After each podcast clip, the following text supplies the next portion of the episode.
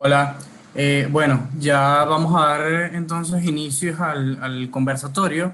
Eh, antes que todo, primero le doy las gracias por, estar aquí, por, ingresar a este espacio. Eh, a la vez que, bueno, nada, les pido encarecidamente que mientras estamos en la actividad, recuerden apagar los micrófonos y las cámaras a fines de, de, garantizar que, bueno, que la conectividad no, no fluya para todos. Entonces, nada, dejo el pase entonces primero con el profesor eh, Carlos Viso, quien es sociólogo, es eh, profesor del Departamento de Análisis Histórico-Social, muy conocido eh, y admirado y respetado por nosotros dentro de la escuela, que bueno, que va a dar inicio este segundo conversatorio sobre migración y migración internacional venezolana en tiempos de pandemia, eh, que bueno, que está enmarcada dentro de un proyecto que traemos del equipo Plural UCB eh, para todos ustedes con, y para nosotros en general, eh, con la finalidad de que bueno, que sigamos manteniendo espacios de conversación, discusión y reflexión en tiempos donde, bueno, siempre lo necesitamos. Muchas gracias. Estamos, estoy al pendiente. Los dejo con el profesor Carlos Viso.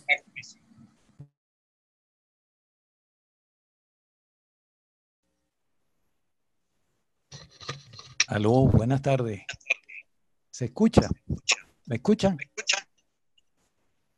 Sí, profe, se escucha. Sí, Todo se escucha bien, profe. Ok.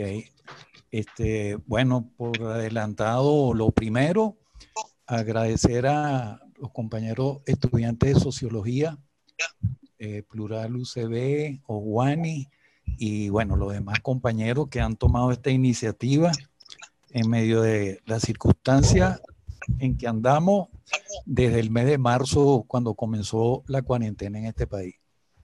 Eh, el objetivo hoy, eh, la, la, exposición central la tiene el profesor Emilio Osorio, quien es bien conocido en la Escuela de Sociología.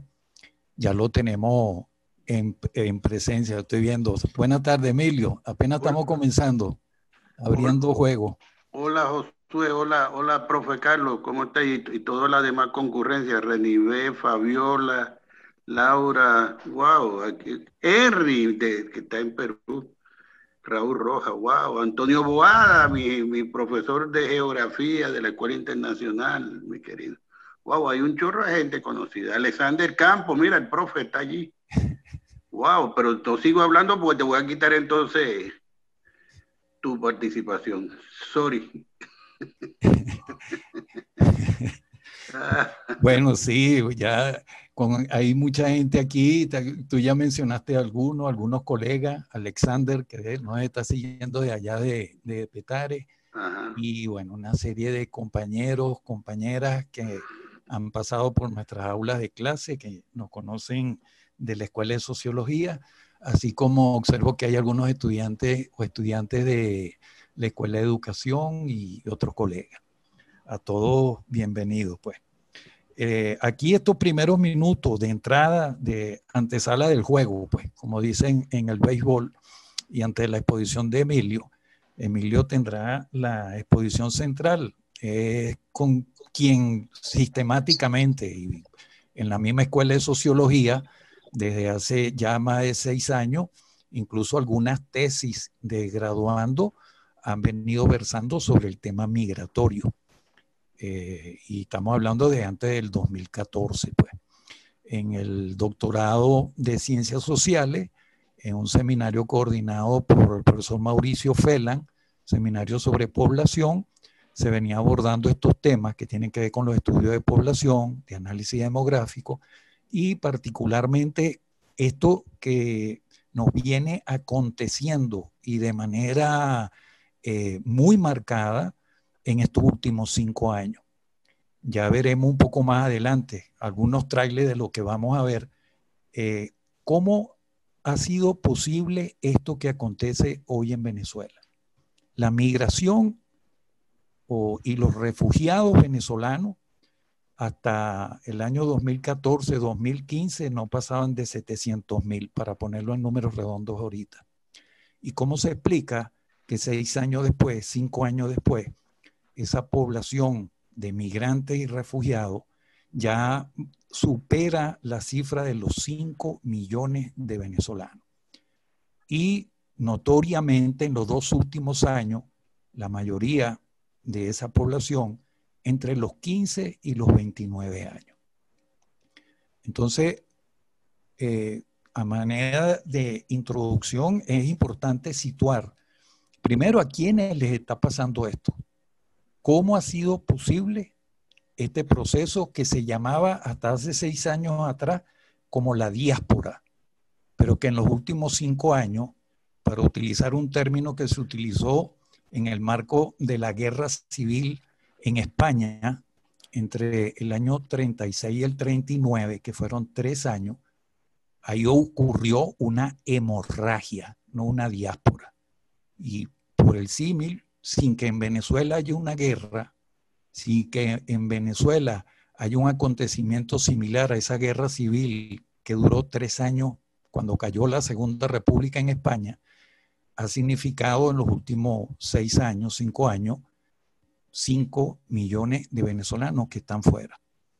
Aquí yo creo que es importante destacar una serie de, variables, como veremos. Eh, ¿Qué ocurre en Venezuela o qué estaba pasando en Venezuela antes del año 2000? Y sin entrar en muchos detalles, todo ese proceso que comenzó en el año 36, muerto Gómez en el año 35, los giros de cambio, de transición, o como se le quiera llamar, con el gobierno que encabeza López Contreras a partir del año 36, los planes que se proponen con el plan trienal del 38 al 41 del año 38 y todo ese proceso de modernización del país. La población del año 36 bordeaba los 3.500.000 habitantes. La gente moría tempranamente a los 38, 39 años de edad. Un país enfermo, un país analfabeto. Y sin embargo, ese mismo país era el primer exportador mundial de petróleo y el segundo productor mundial de petróleo. Una cifra, cuando murió Gómez, la producción de barriles de petróleo por día estaba llegando casi a los 400 mil barriles diarios.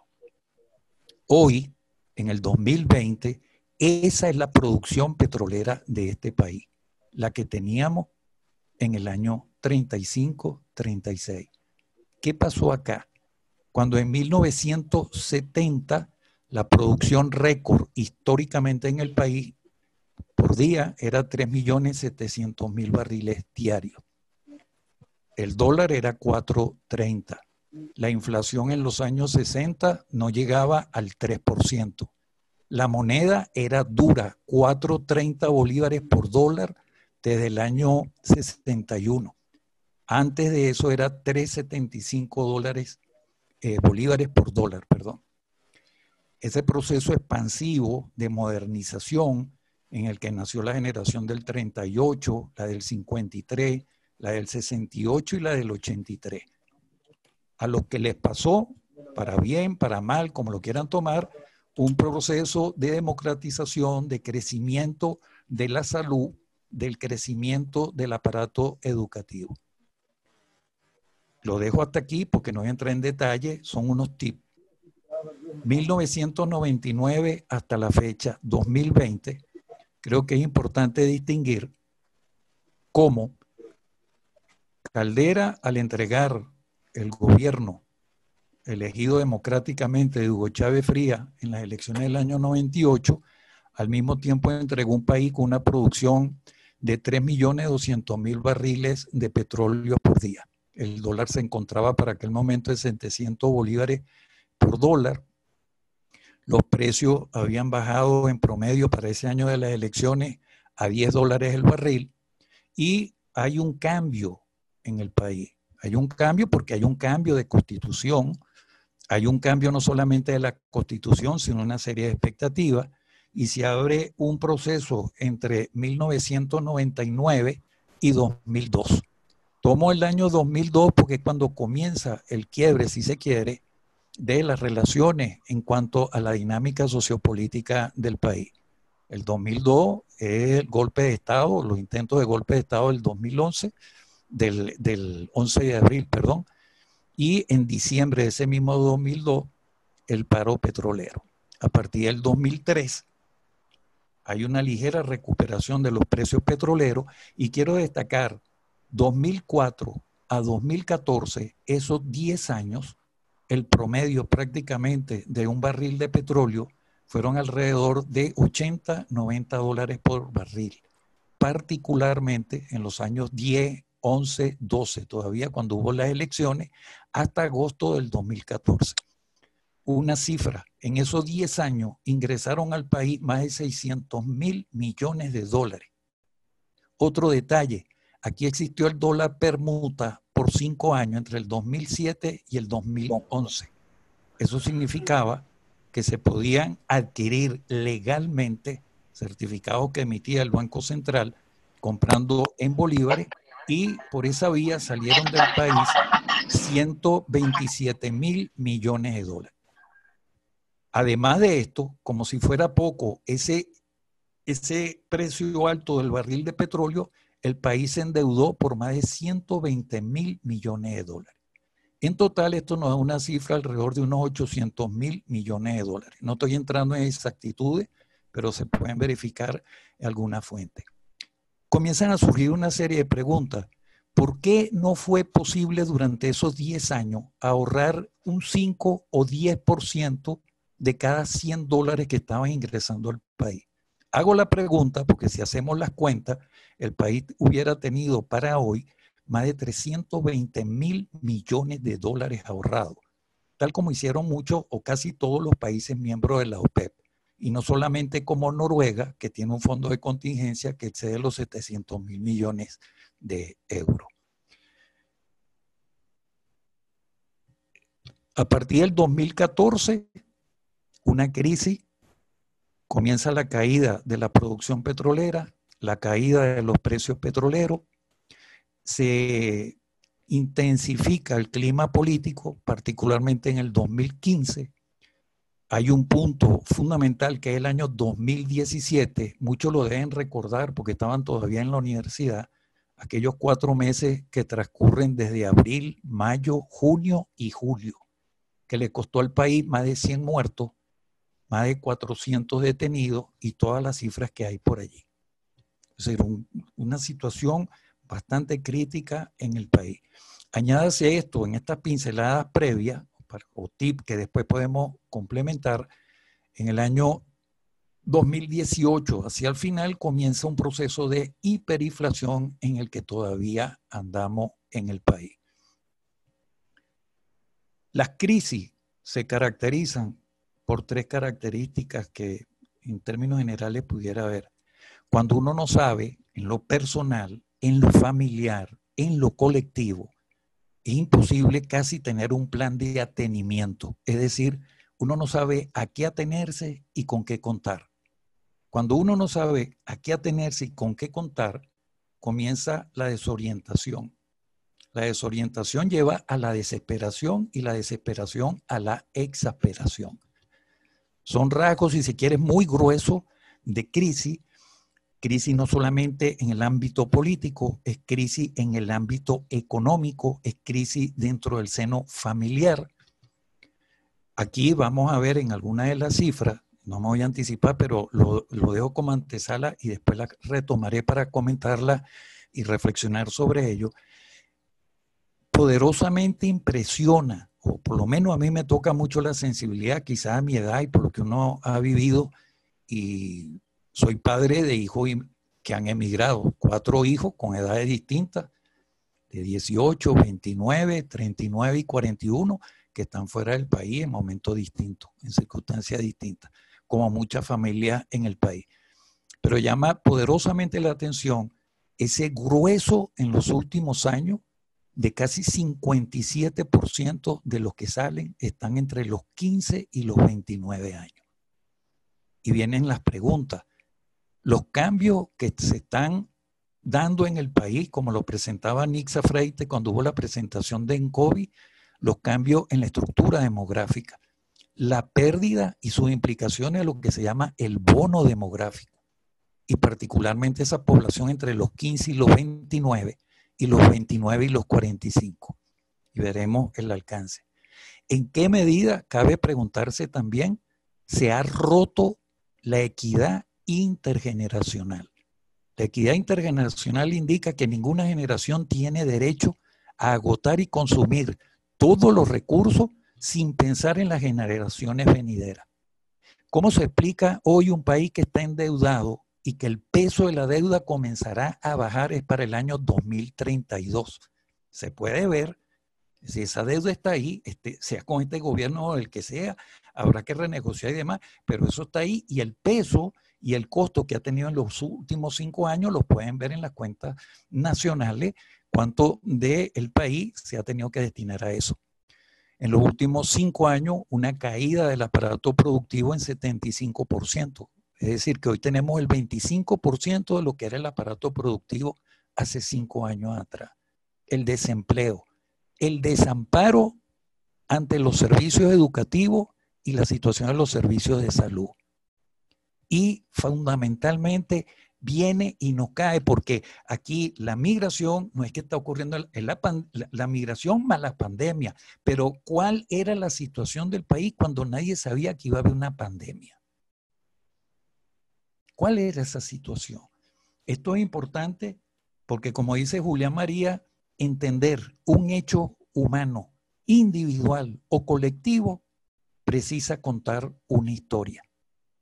Y otro asunto, porque aquí hablaré después, la importancia que tiene la edad social, no la cronológica, esa edad social, que es como el tiempo queda en nosotros.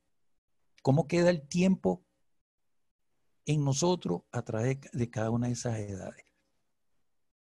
Quienes nacieron a finales de la década última del siglo XX, hoy es que están cumpliendo 20, 21, 23, 25, de lo que están aquí en este, en este foro y que eh, rondan los 30 años, nacieron en medio de la crisis, una crisis histórica, pudiéramos decir, que arrancó a mediados de los años 83, 84, por ponerlo en números redondos, y habrá oportunidad de retomarlo luego. En este conjunto de tips, y no voy a ir más allá para darle el pase a Emilio, un poco para ambientar, Emilio va a pasar a presentar cuál es la situación actual de la migración y eh, de, los venezolanos migrantes y refugiados. Eh, vale la pena y después podremos a través de quienes organizaron esto hacerle llegar el último documento. Ayer yo pude participar en un seminario convocado por la Organización Internacional de Migración y el Instituto de Política Migratoria, donde eh, fue presentado un documento coordinado por Diego Chávez González, documento que en sus treinta y pico de páginas es lo más actualizado, cuál es la situación de los migrantes venezolanos. Y el conjunto de agencias de cooperación internacional, de organismos como estos dos, más otros, que están buscando aunar esfuerzos para las circunstancias, la trayectoria que están viviendo estos venezolanos en medio de la pandemia. ¿Cuántos son los que están retornando? Pero ¿cómo y en qué circunstancias los que todavía no regresan ni regresarán? Son preguntas que dejamos ahí en suspenso para el conversatorio. Bueno, eh, me tomé un poco más del tiempo que estaba previsto y le doy el paso al compañero Emilio Osorio. Gracias. Buenas tardes.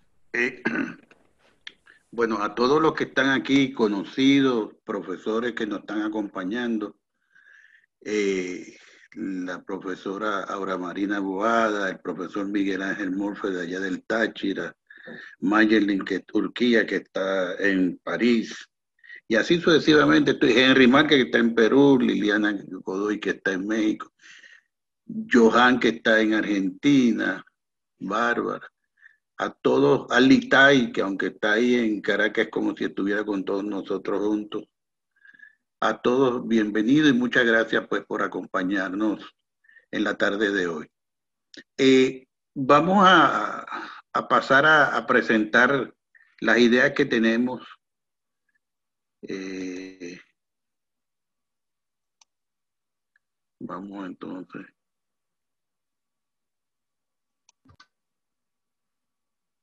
Ok.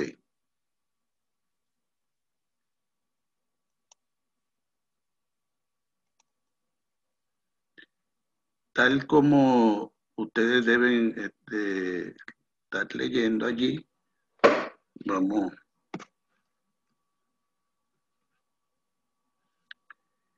Eh, nuestra, nuestra exposición de hoy tiene que ver con la movilidad y migración venezolana en la región latinoamericana en tiempos de pandemia. Vamos a ver de qué se trata esto. Movilidad y migración.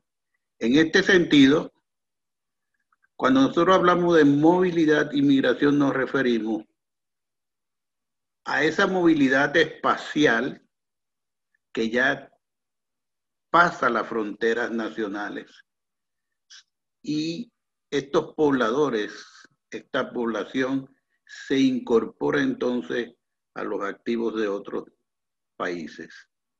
Y por migración venezolana, estoy usando el viejo concepto, hubiera sido interesante eh, trabajar con movilidad humana, que es el último concepto que se ha utilizado, por cuanto envuelve no solo la migración, cuyo objetivo principal es la búsqueda de, trabajo, sino también envuelve los refugiados y otras categorías eh, que hay en la movilidad humana. Eh, y cuando hablamos de movilidad e inmigración, lo que, lo que he querido es diferenciar, por una parte, la movilidad como una forma de buscar identificar los medios de, salida, de transportación, de movilidad. Y por migración, pues esa migración que nosotros conocemos internacionalmente como la hemos conocido hasta el día de hoy. Ahora, ¿por qué en la región latinoamericana? Vale la pregunta. Podríamos igualmente dividir dos tiempos. El tiempo en que las personas hasta más o menos entre el año 1983, 84, que ya se conocen de las primeras salidas de unas 5.000 personas que salían anualmente, hasta más o menos el 2015, que estaban saliendo 50.000 personas anualmente. Uno podría estar pensando de que el propósito de la salida de la migración, exceptuando algunos casos que eh, pedían asilo. Sin embargo, ya a partir del 2015 tenemos un cambio tanto en la forma de, darse esa movilidad espacial, trayendo nosotros un nuevo concepto que es el concepto de refugiados, e incorporando en ese cambio de la movilidad espacial venezolana, incorporando una ruta que no estaba antes del 2015, que era una ruta sur-sur. Anteriormente teníamos una ruta sur-norte, o sea, estábamos en Venezuela e íbamos hacia, hacia Estados Unidos de Norteamérica, a la Florida, o estábamos en, Venezuela y nos íbamos a Occidente, nos íbamos al sur de Europa, a los países España, Italia, Portugal, Francia, y, países del Mediterráneo. Esto cambia. Ahora, aquí vamos a agregar un elemento que va a ser muy importante en tiempo de pandemia. Y sobre estas ideas que yo más o menos he configurado rapidito, es que entonces vamos a, trabajar en la tarde de hoy algunos conceptos para compartir con ustedes esas ideas. Eh, el esquema de exposición es Trataré de ser muy breve para dar más tiempo a las preguntas, que creo que es lo que va a enriquecer esta presentación. Tiene que ver con el patrón emigratorio nacional. Hay un cambio en el patrón emigratorio nacional, ya como te estoy señalando. Hay unas causas para movilizarse. Hay una ruta que se ha emprendido. Hay un diferencial entre una migración que ocurre, y voy a utilizar el año 1999 hasta el 2014 y voy a utilizar del 2015 al presente, al día de hoy, 2020. Hay una parálisis laboral, un confinamiento producto de una pandemia. hay toda una serie de elementos que tienen que ver con la presencia de nuestros, nuestros compatriotas en los países que han seleccionado, los países de acogida, los países de destino. Algunos se han asimilado, algunos han sabido, tienen, han conseguido la manera de hacer una convivencia fluida, otros le ha costado más. Algunos han sentido la fuerza de lo que es la xenofobia y otros han, visto como la porofobia o, ese estigma de ser pobre afecta y, se siente y eso tiene pues, eh, una, pues, un impacto eh, en, cada persona o en cada familia o en cada grupo. El tema del retorno de algunos, sabemos de que hay todo un, todo un proyecto del gobierno nacional de vuelta a la patria. E igualmente, pues algunos han, han intentado retornar y otros han preferido esperar. Sobre estos puntos es que trataré yo de, presentarles a ustedes lo que tenemos y lo que conocemos. Y allí está mirando cuán larga es, y ustedes todos reconocen, el Hotel Humboldt, que está mirando sobre las nubes allá a lo lejos a nuestros compatriotas. Y empecemos entonces con la primera idea. El primer cambio es el medio de transporte. Eh, hasta el 2014-2015, pues pisar esa, esa pintura de Cruz 10, y digo pintura porque realmente son unos, unos colores bellísimos, era también una manera de decir, hasta luego, ya volveré algún día. Era la puerta de salida. Cuando se podía viajar en avión. Y cuando aquellos que tenían los recursos lo podían hacer por ese medio. Pero al lado tenemos la otra fotografía que nos dice a nosotros como puerto de salida y como medio de transporte, yo tengo que salir por, seguramente salgo principalmente por Cúcuta o puedo salir por el Arauca, o puedo salir por Amazonas, o puedo salir por el sur.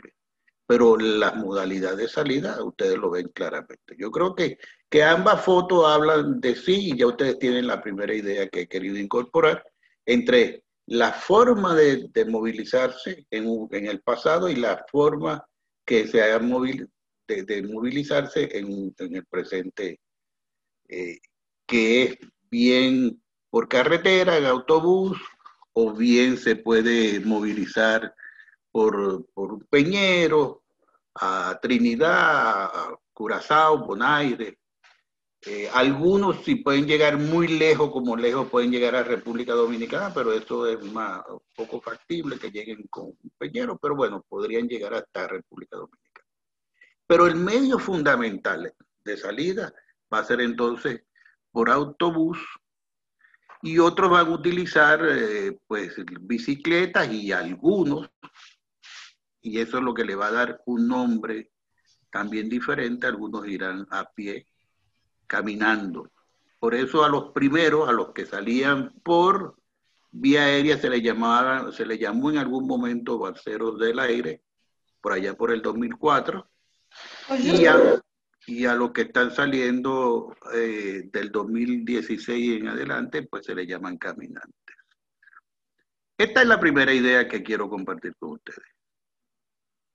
La segunda idea está fresquecita y está calientita. Esto lo he obtenido del, de la ENCOVI que presentó el Instituto de Investigación Económica que dirige nuestra buena amiga, la profesora Anisa Freites.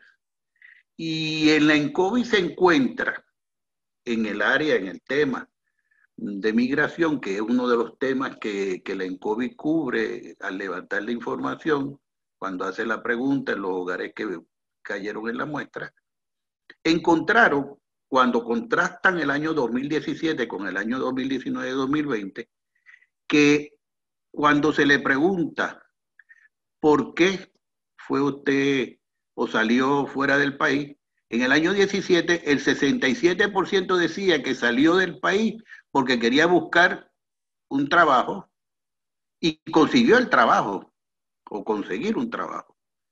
Ya en el 2019-20, en la última encuesta que ellos hacen entre el 2019 y 2020, que es octubre, entre octubre y, marzo más o menos, ya ese porcentaje aumentó 15 puntos, a casi 16 puntos, 82,8. Pero eso está, ese aumento de búsqueda de, empleo, que esos 15 o 16 puntos de aumento en apenas dos años, dos años y medio, está acompañado con un aumento en la reagrupación familiar. Y si ustedes se acercan a su, a su computador, van a ver, reagrupamiento familiar en el año 17 era el 2% se buscaba reagruparse. Pero ya en el año 19-20 ya es casi el 6%, el 5,8% buscaba reagruparse. O sea que si usted suma el 82,8 más el 5,8, ya usted tiene que el 88% de la gente que respondió la pregunta de cuál fue la motivación o cuáles fueron las razones o las causas para emigrar, le dice, salgo fuera del país buscando un empleo, conseguir, conseguir un empleo. Las razones políticas ya no son tan, tan importantes. La violencia e inseguridad ya no es tan importante. Los motivos de salud, ojo, siguen siendo importantes, pero porcentualmente en las proporciones ya no es tan importante. Cuando uno, en, este mismo elemento, en este mismo elemento que estamos trabajando, uno busca, bueno, ok, ya sé las posibles causas o la causa, vamos a suponer que son dos causas. Voy porque necesito un empleo y voy porque quiero reagruparme con mi familia. Ok. Vamos a ver ahora cuál es la ruta que se emprende. Y la ruta que se emprende, tal como yo he dicho anteriormente, es la ruta de, es la ruta de los Andes, el corredor andino. Un corredor andino, Colombia, Ecuador, Perú, Chile, el sur, y en el sur entonces tenemos Argentina y Brasil. O sea, esto va a ser muy importante porque estos países van a recibir en dos años, casi tres años, cerca de tres millones y tanto de personas. El país que más recibe va a ser realmente Colombia, con casi un tercio del volumen de personas que salió. Ahora, cuando usted introduce la variable venezolanos que se han movilizado a estos países con la distancia, usted va a ver allí en esta gráfica dos ejes. En el lado derecho, en su lado derecho ve el volumen de venezolanos que se han movilizado. No, no planeé esto en el restaurante. No sé por qué está pasando esto. ¿Quién es el genio que decidió hacer la construcción?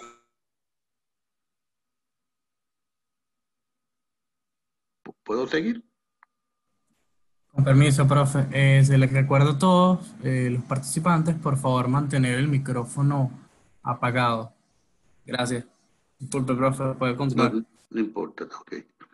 En el lado derecho, entonces, decía yo, usted tiene el volumen de venezolanos y en el lado izquierdo tiene la distancia recorrida por esos venezolanos para alcanzar el lugar de destino o acogida, el país de acogida. Habrán algunos países que son de tránsito, algunos países que son de descanso. Y ¿Por qué llegan, más allá de, lo histórico, por qué llegan a Colombia la mayor cantidad de venezolanos? Cerca de un millón seiscientos, setecientos. Porque la distancia a ser recorrida es menor. Vea, la línea roja, esta línea roja me está indicando a mí la distancia a ser recorrida. Y esta línea azul me está diciendo a mí el volumen de venezolanos. Entonces, si yo lanzo este, este punto aquí hacia la derecha, me está diciendo que cerca de un millón seiscientos y tantos venezolanos llegaron a Colombia, pero me está diciendo que llegaron a Colombia ese millón y tanto porque el, la distancia a recorrer está en unos mil kilómetros, mil y tantos kilómetros. Y así sucesivamente, y aquí tenemos el caso argentino. Aquí tenemos en Argentina llegan un poco menos de 200 mil personas venezolanos, pero la distancia a recorrer son unos 4.500 kilómetros. Entonces allí usted tiene otra idea. Las razones para migrar, las posibles razones para migrar, de acuerdo a la ENCOVI, y dónde está esta población, de acuerdo a las estadísticas de la, de, ACNUR y de las estadísticas del organismo de la OIM, que le dice el volumen y lo otro, pues es una variable geográfica muy poderosa que es la distancia, el espacio a ser recorrido, la distancia a ser recorrido. Allí entonces nos lleva a nosotros, y rápido lo quiero amarrar, la idea de lo que es la migración. La migración es entonces salir de un lugar para llegar a otro lugar y hay una distancia a ser recorrida y hay un tiempo donde usted quedará en esos lugares de acuerdo al estatus jurídico que, le concedan. Allí está, fíjese que no es así, esto da una explicación de por qué una, la primera teoría o la única teoría que existe formalmente, que, eh, que es la de Ravenstein, es creada justamente por un geógrafo, porque él utiliza justamente el espacio como, como el, el, el, lugar o como los, los, los ámbitos de movilización y la distancia. Habiendo un elemento también eh, que habría que añadir, que sociológicamente nosotros decimos, y allí es donde está la migración como un hecho social, no solo se mueve de un lugar, sino también se mueve de una sociedad a otra sociedad. Y por eso a los sociólogos nos preocupa el hecho migratorio, porque la movilización de una sociedad como pudo haber sido la venezolana tal como la conocemos ahora, a otra sociedad como la que es la colombiana, la ecuatoriana, la peruana y así sucesivamente. Entonces, ya allí introducimos el elemento social que posteriormente vamos a conversar sobre ello. Así que ya tenemos, allí tenemos otra idea. Vamos a la próxima.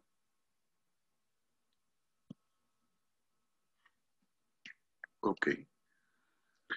Eh, esta búsqueda o esta opción de vida de los migrantes y refugiados, y fíjese que incorporo yo la palabra refugiados en el lugar de acogida. La gente sale a Colombia o a cualquier otro país, Colombia, Ecuador, Perú, etc. El país que más población ha recibido en los últimos tres años es Colombia. Casi un tercio de la población ha llegado a Colombia.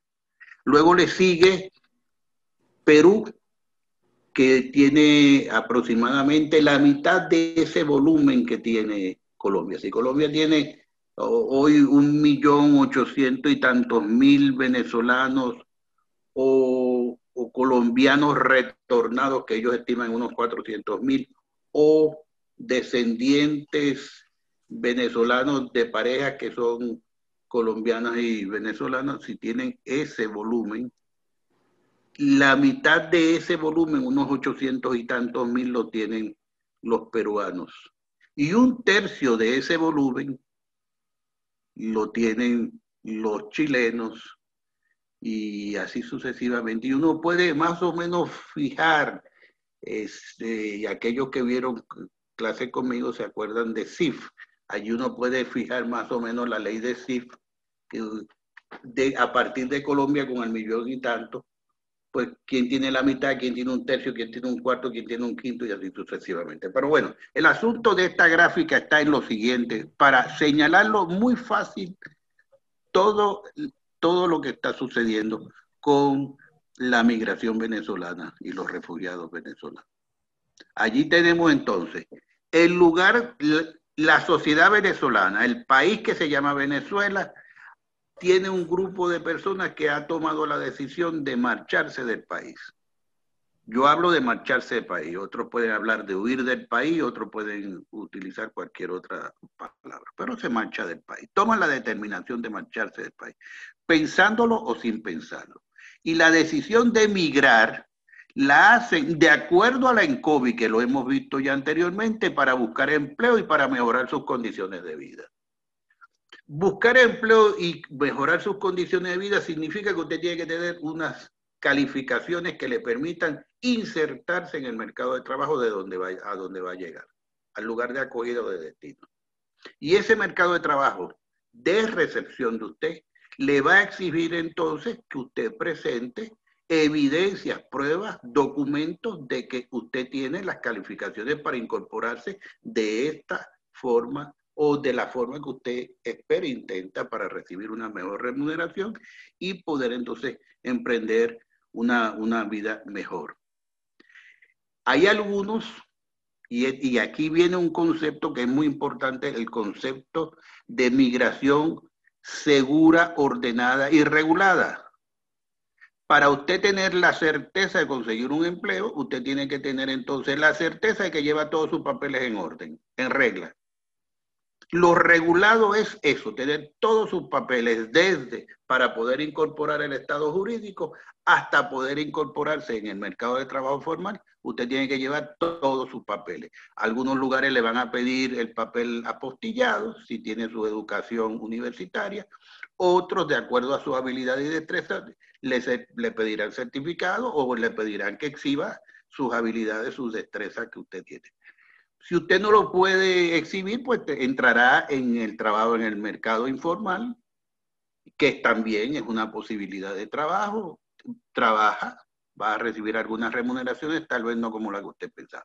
Pero esa, esa es la razón. O sea, tomo la decisión, busco trabajo, quiero mejorar mi condición, llego al lugar, tengo mi estatus jurídico, me conceden mi estatus jurídico por un tiempo, permanente, semipermanente, o sigo con mi estatus no jurídico de permanencia, sino sigo con mi estatus turístico y así sucesivamente. Pero lo cierto es que en, el, en ese lugar de destino, que es una, a su vez una sociedad de destino, y no olviden esa palabra sociedad de destino, o sea, Colombia tiene su sociedad, tiene sus normas, tiene sus mores, tiene sus reglas, tiene su manera de, de, de hacer eh, su existencia, eh, de, resolver sus problemas, su manera de hablar, su manera de escribir, tiene una serie de elementos que nosotros tenemos que aprender. Y nosotros también tenemos la manera también de hacer las cosas y decir las cosas. Pero en esa sociedad de destino, usted va a encontrarse con la realidad primera de tener un, buscar un estatus jurídico, luego buscar un empleo, luego buscar una vivienda y luego tratar de hacer lo que igualmente la INCOVI nos señala a nosotros que de una parte, y algunos van directos a la reunificación familiar, otros van a constituir una nueva familia y otros que no logran ni la inserción laboral que esperaban, ni la reunificación familiar por las diferentes razones que uno puede haber n número de razones ni logra tampoco conseguir a una persona que, pueda establecer una relación más o menos permanente para establecer una nueva familia y deciden retornar. El retorno, el retorno va a ser muy importante porque aquí voy a traer a colación a este virus que no se ve, que se llama coronavirus, que, que le hizo de cuadrito la vida a mucha gente, para no decir a todo el mundo. Fue parejo. El coronavirus le ha hecho la vida muy difícil a mucha gente, pero sobre todo al trabajador informal. Pero eso lo vamos a hablar en un momento más adelante. Pero este es el cuadro. Ahora, este cuadro que usted ve aquí graficado muy simple y muy sencillamente, tiene tres elementos que no podemos olvidarnos muchas de las personas, y cada uno de ustedes sabe la historia de alguien, se marchó del país porque quería enviar remesa a sus familiares. Abandonaron mujeres que abandonaron a sus niños, niños que viajaron solos, familias que vendieron todo, dejando lo único, su única pertenencia de valor y vital, que era su vivienda, en manos de familiares Y, todo esto para ellos poder mejorar sus condiciones de vida, pero también mejorarle las condiciones de vida a aquellos que se quedaban en el país. Pero igualmente, pues se dio un cambio en el patrón migratorio internacional por tercera vez.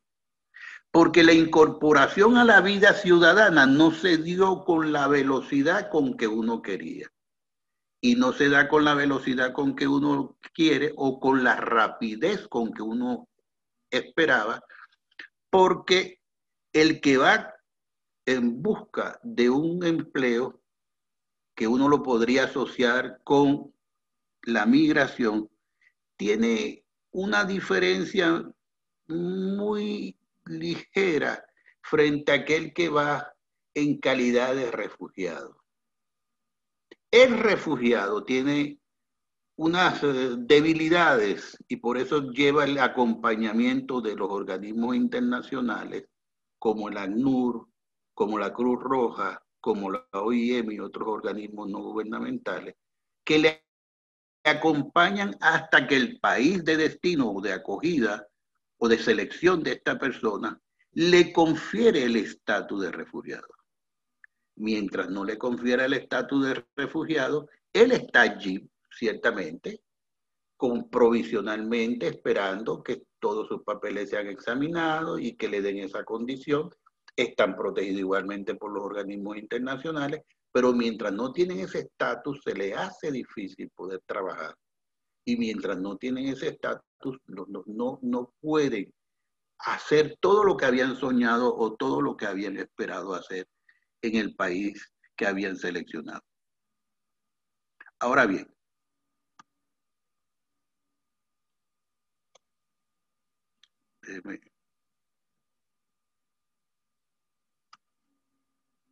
Ok. Vamos a, vamos a ver de qué estamos hablando en cuando hablo del cambio de patrón. Mire, Vamos a ver este cuadro y acompáñenme a ver este cuadro entre el año 2000 y 2019. En el mundo, en el año 2019, no estoy metiendo la diferencia que hay hasta el junio, julio del 2020, que ya llegan a 5 millones 300. Estoy pensando en diciembre del 2019. En el mundo habían aproximadamente distribuido unos 4 millones 800 mil personas en 92 países. De esos 4 millones y tantos, 1 millón 600 mil estaban en Colombia. 351 mil estaban en Estados Unidos. 323 mil estaban en España y 860 y pico estaban en Perú. Pero esta suma de estos cuatro, de estos cuatro países, este volumen de migrantes de estos cuatro países, suman 3.169.000 de 4 millones y tantos mil. O sea, estamos hablando de cerca del 70 y pico por ciento de la población que ha migrado, está concentrado en cuatro países a los geógrafos de la población y a los geógrafos de la humanos y sociales y demás, ya tienen una idea de lo que puede estar pasando en estos cuatro lugares. Pero veamos un cambio que es muy importante y que hace que esto sea interesante de ser seguimiento. En el año 2000 llegaban a Colombia del total de los venezolanos que salían, apenas un once y medio, casi 12% del total de los venezolanos que salían del país. Mientras que llegaban a Estados Unidos el 34%. Y llegaban a España el 19%. Y llegaban al Perú menos de un por ciento, 7 centésimas. En el año 2000. En el año 2010, para que ustedes vean cómo están las cosas, llegaban a Colombia un 8%. A Estados Unidos un 32%. A España, y a ustedes no le deben extrañar, porque hubo, dada la migración que se dio entre los años 1940 y 1980 más o menos, 70. La entrada de aquellos migrantes de Portugal, de eh, Italia, de España, aquellos migrantes que llegaron, que hablaba el profe Carlos Viso, que llegaron después de una guerra mundial, de una segunda guerra mundial en algunos casos, o de unas guerras civiles de otras, o de alguna eh, Salazar que estaba en Portugal, eh, de, algún, de, alguna huida de, la, dictadura eh, portuguesa, llegaron a Caracas y se casan con venezolanas y tienen unos descendientes. Y esos descendientes tienen la posibilidad de recibir un segundo pasaporte. Y allí está la manifestación del aumento de España con estos volúmenes de 24, 26 y 23 hasta el año 2015. Sale todo aquel que tenía la posibilidad por descendencia sale y retorna. Y de hecho, cuando usted examina los documentos de los registros eh, españoles, salen como venezolanos, pero entran como españoles, porque es la migración de retorno de unos españoles que aunque hubieran nacido en Venezuela, son considerados por ley de, de descendencia española. Y allí están los volúmenes. Pero ve una cosa interesante en esto hasta el año 2017, porque hasta el 2015, Colombia apenas recibía el 7% del total de los que salían. Pero en el 17 ya salen, de los que salen ya un tercio, casi un tercio, el 30% va a Colombia y 34% en el año 2019. Pero a Estados Unidos que era el 34% en el año 2000, apenas va el 7% del total de los que salen. Más allá de todo lo que nosotros conocemos, de, lo duro que se ha puesto en estos tres o cuatro años que, casi han transcurrido desde que llegó el, presidente Donald Trump y puso pues sus exigencias eh, de no dejar entrar a todas aquellas personas eh, latinas o hispanas o, o que se viera como si fueran todo el mundo mexicano, como él decía. Pero bueno, es otra observación y demás. Pero España, que tenía 19%, cuando yo lo comparo con Perú, España cae al 6%, y cuando yo veo al Perú en el año 2000 con menos de, una, de un por ciento, y lo veo 20 años después tiene 18% del total de los migrantes. Entonces, allí es donde se observa el cambio del patrón, de sur-norte a sur-sur. O sea, se sale de Venezuela hacia Colombia, se sale de Venezuela hacia Ecuador, se sale de Venezuela hacia el Perú o se sale hacia Argentina, Chile o Brasil. Allí está, y tomé esto para, para que lo vieran, para no tener que entrar en todos los países. Ahora bien, ¿quiénes, ¿quiénes son los que se están marchando? Esto viene también de la ENCOVI. Reciente, está calientita la ENCOVI, la sacaron hace dos semanas, tres semanas. ¿Y qué nos dice la ENCOVI? Que lo que se están yendo son los jóvenes. Y eso se sabía, la mediana de edad de los que se están marchando es más o menos 32 años, 33, 34 años es una población joven. Ahora, el que la mediana edad sea 32, 34 años, 30 años, no significa de que no hayan eh, personas de, o, población de otras edades. Ciertamente hay poblaciones de menores edades. Menores de 15 años, pues uno puede ver que cuando contrasta, de acuerdo al ENCOVI, el año 17, 18 y 19, pues ve que 4% eh, y llega a alcanzar el 6% del total de los que emigraron. O sea, si estamos hablando de 5 millones de personas, unos 300 mil niños, hay unas 300 mil personas, está más o menos con una edad que va entre 1 y 15 años, meses y 15, 14,11 y tantos días. Y cuando toma el grupo 15 a 29 años, que son los jóvenes, por definición, esos son los jóvenes, han asistido a la escuela, están entrando al mercado de trabajo. Aquí usted va viendo cómo entre el 17 y 18 el 57% de las personas que se estaban marchando, los migrantes venezolanos que se estaban marchando, estaban en ese, en ese grupo. Pero ocurre que ya para el 19, ya uno empieza a observar que en el grupo 30-49, el 41% de ese grupo, ¿ah? del total de los migrantes, tiene entre 30 y 49 años. Y aunque el grupo 50 y más no se ha movilizado, eh, no se ha movilizado en un porcentaje tan elevado como uno piensa, sigue siendo importante un 5% de. Es más difícil, es más difícil para, para la población de 50 y más movilizarse. Hay una frase que a mí me gusta mucho y, y yo la repito. Este grupo de 15-29 es más fácil que se mueva que el grupo 50 y más. El grupo 50 y más quiere estar donde está la tumba de los padres. Pero el grupo 1529 va a estar donde consiga su pareja y si va con su pareja, donde tenga los hijos y va a estar donde está la cuna de los hijos. Entonces, entre la tumba de los padres, 50 años y más, se le va a hacer muy difícil que salga en tanta proporción, aunque tenga más necesidades o tantas o más necesidades como puede tener los menores de 15 años, desde el punto de vista de, de salud pública, mm, de medicina preventiva, etcétera. Pero allí están los grupos.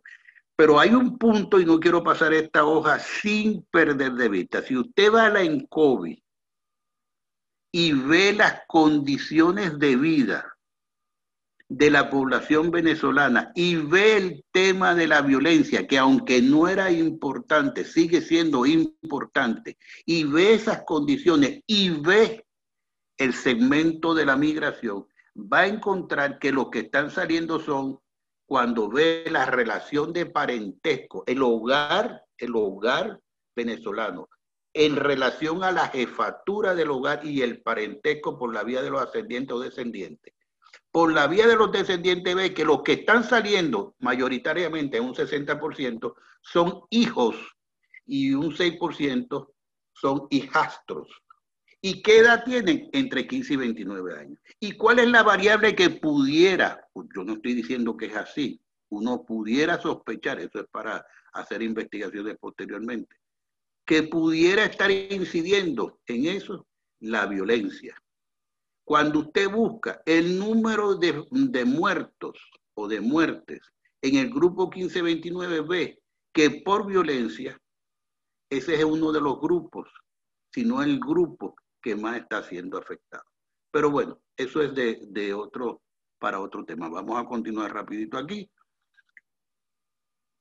Algo para llamar la atención. Entonces, visto en conjunto, Colombia tiene a la fecha, febrero del 2020, 1.600.000 refugiados y migrantes. O sea, migrantes, aquellos que salieron en busca de empleo. El refugiado también quiere traer empleo. No es que el refugiado va a vivir del cuento y quiere que le den todo. No, el refugiado también quiere. Lo que pasa es que tiene unas características, de acuerdo a la definición, que es el más vulnerable, más débil y necesita entonces más acompañamiento, más protección de los organismos internacionales. Y necesita entonces que los países le den ese estatus de refugiado para entonces ellos poder hacer las actividades de trabajo y otro tipo de actividades para que, que sienta del esfuerzo que están haciendo, es un esfuerzo que, que, le está permitiendo lograr lo que ellos quieren, que es la, búsqueda del bienestar y, sentirse mejor de cómo se sentía cuando estaban en Venezuela. En Colombia, 1.600.000. En el Perú, casi la mitad, 861.000. Ahora, en Ecuador, en Chile, hay cerca de 400 mil.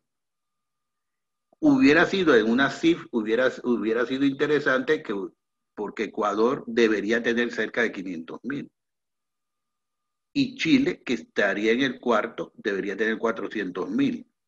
España tiene 353 mil, Estados Unidos 351 mil y Brasil. Y allí ustedes ven aproximadamente está casi el 90% de, de la población que ha salido al exterior. Ahora, en el tiempo, en el tiempo, en el año 2000 salieron 50 mil personas, pero ya en el 2010, por 10 multiplicado, ya eran 510 mil. Y ya 10 años después, una década después, casi por 10 multiplicado, eran 5 millones. O sea, cada década se multiplica por 10 la salida. Y estos son los que han tomado la determinación de marcharse porque tienen los recursos, tienen la fuerza, eh, han tenido la determinación de salir. Dicho esto, vamos a ver, vamos a enfrentarnos entonces y agarrar por los cachos a lo que está generando realmente la, la gran problemática. Aparece a, finales del año 2019 una epidemia, eh, o se da el inicio de una epidemia por un virus que surge en China, uno le llaman X, otro le llaman Y, pero su nombre es COVID-19, el coronavirus, una forma de virus que afecta la vía respiratoria. Hay unos antecedentes como el SARS de ellos y demás. Eh, puede dar una neumonía y todas estas cosas que ustedes saben. El problema es que la gente habla de post-pandemia y el problema es que todavía no hemos pasado la pandemia. La pandemia llegó, parece que para instalarse. Todo el mundo está esperando que venga la vacuna. Pero mientras viene la vacuna, aquí hay un problema muy serio con la migración venezolana. Porque hubo, y esto también de acuerdo a la ENCOVI, la ENCOVI nos dice a nosotros que el 4% de los que salieron antes de que ocurriera la pandemia, salieron con la intención de retornar de donde estaba a retornar a Venezuela. O sea, salieron y ya cuando llegaron al sitio no me gusta el sitio y demás y se regresa el 4% del total. Ya también había un, un programa, un proyecto del gobierno bolivariano que se llamaba Vuelta a la Patria, ya habían apuntado, se habían registrado unas 100.000 personas en el, en el proyecto, pero el COVID lo que hace es que acentúa las dificultades. Y acentúa las dificultades por varias razones. Mucha gente comienza a desandar lo que había caminado, los que vienen de Chile, los que vienen del Perú, los que vienen de Ecuador, los que vienen a Colombia, y todos vienen subiendo, permítame decir subiendo, vienen del sur hacia el norte, vienen subiendo y vienen entonces con la, con la idea de retornar al país, porque su condición de, de no haber regularizado su situación, más el hecho de estar trabajando dentro del sistema informal de la economía, con un confinamiento tan, permítanme usar esa palabra, tan apretado, tan atrinco, que no le permite movilizarse, con una necesidad de pagar diariamente una habitación. Todo eso hace que ellos tomen la determinación, la decisión de, de regresarse al país. Cuando regre, cuando intenta regresar al país, luego de pasar por varias, por varias estaciones y luego de todas las dificultades, en pleno invierno, porque en el sur hay invierno en este momento, en Chile hay invierno, en Perú hay un invierno tal vez un poquito más benigno, pasar muchos tuvieron que pasar el desierto, ahí tú tener que salir, luego igualmente, porque lo del COVID no es solo que hay un confinamiento, también lo del COVID es que los países como Ecuador, Perú, Brasil, el mismo Chile tienen entre el número de casos confirmados y el número de muertes producidas por el COVID son de los países con los mayores con las mayores tasas de letalidad del mundo por este agente eh, o este virus. Entonces, imagínese usted el, panorama para un migrante que tiene una condición de estatus jurídico migratorio sin completar, no puede trabajar, está confinado. Y si sobre eso tiene seguido a ellos, cerca de ellos, la posibilidad de enfermar y morir, sin tener la posibilidad de recibir ayuda, porque no tienen, no, no tienen los elementos, porque están en una situación irregular, no regularizada, hace entonces que quieran venir. Y cuando comienza, llegan y se embotellan, llegando a ver allá hasta cerca de 50 mil, algunos dicen 40 mil, 50 mil, no sé cuál es el volumen realmente, se embotellan en Cúcuta. Entonces el COVID me genera un problema y sobre que me genera un problema que yo tengo que subir, me trae entonces también el problema de que no me dejan pasar a mi propio país, aún teniendo yo la evidencia, la única evidencia, en el único lugar donde yo puedo demostrar que soy venezolano, que es mi cédula de identidad, no me dejan salir porque yo soy, aunque sea asintomático, yo puedo llevar ese, ese virus. Y me, me, llaman de todas formas, que yo no voy a mencionar aquí. La forma como me llaman, ustedes cada uno lo pensará. Ahora, esa es la situación que hay con esta migración y esta pandemia. Y esta Venezuela que bloquea a los que quieren salir y que bloquea tanto a los que quieren salir de Venezuela hacia los países como Colombia o Trinidad o Guyana o Brasil, pero también bloquean a aquellos que quieren entrar, aquellos que quieren entrar al país. ¿Mm? Entonces, esa es la situación que nosotros tenemos. ¿Qué pasa con Venezuela? Bueno, regresarán todos y ese es el, punto para, para, finalizar este ciclo de, de, un proyecto migratorio.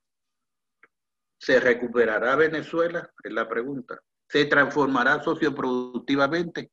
Mire, eso no lo sabemos. No sabemos cuándo va a suceder ni el tiempo que va a tomar ello. Pero sí nos da a nosotros para pensar sobre la movilidad humana y las opciones sobre la movilidad humana. Ya para terminar, en mi caso, Ahí está.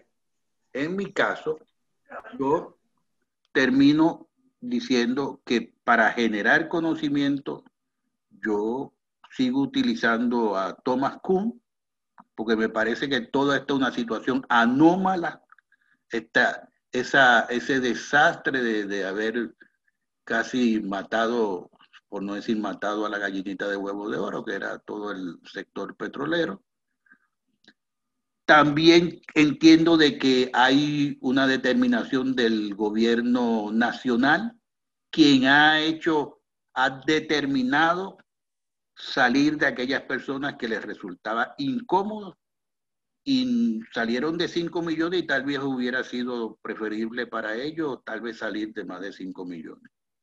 Y Petersen tiene, es una persona que yo manejo mucho, tiene una línea de pensamiento que dice que las acciones de un Estado son las responsables de que la gente se movilice, de que la gente salga de los países. En el caso venezolano, el gobierno de Venezuela ha empujado a mucha gente a salir del país. Yo utilizo el protocolo de análisis migratorio de, Cristina Blanco porque me da a mí unas dimensiones de análisis del lugar de, del lugar de llegada, del lugar de salida, de las razones por las cuales la gente se va, de las características de los migrantes, pero sobre todo de las dimensiones eh, temporales. ¿Cuánto tiempo va a estar? Si va a estar o no va a estar. Y, otros elementos que metodológicamente me da mucho para hacer un análisis migratorio.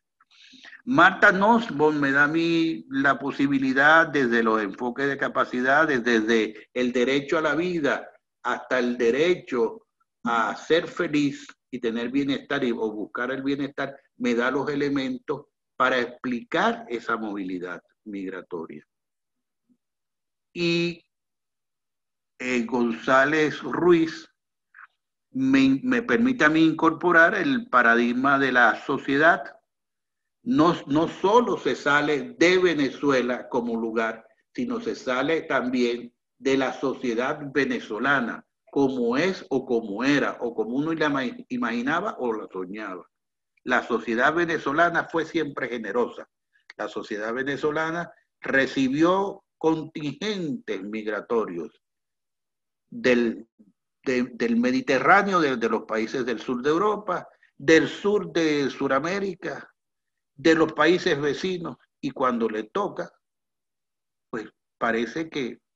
Y fue conquistada por un país más pequeño. Y finalmente hay toda una tipología de la migración, que esto yo le agradezco a la profe ahora Marina Bogada que me lo facilitó. Y yo, he, pues como juguete con, como los niños chicos, con juguete, pues me la paso imaginando los tipos de migrantes que uno puede ver. Todo eso para mí es una forma de trabajar este tema de las migraciones y, con, y de esta manera es que he podido pues llegar a, a este final que todos ustedes conocen y yo permítame leerlo. Con tu paisaje y mis sueños mire por esos mundos de Dios y tus recuerdos al atardecer me harán más corto el camino. Gracias.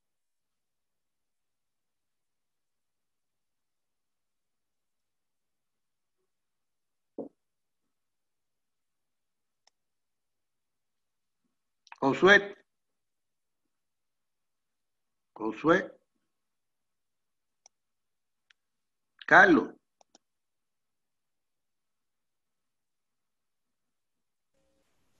Josué. Aquí estoy, pero o sea, ah. como que no aparece. Aquí, ah, bueno, aquí estoy, profe. Bueno, dele, dele play, ya yo terminé, por lo menos lo que iba a hablar. Ok, profe. Sí, no, lo que pasa es que se me había caído un momento el eh, bueno, nada, eh, si alguno tiene una pregunta, podemos comenzar ahorita. No sé si el profe eh, Carlos Viso quiera, quiera hacer algún comentario sobre, sobre lo que usted nos acaba de exponer.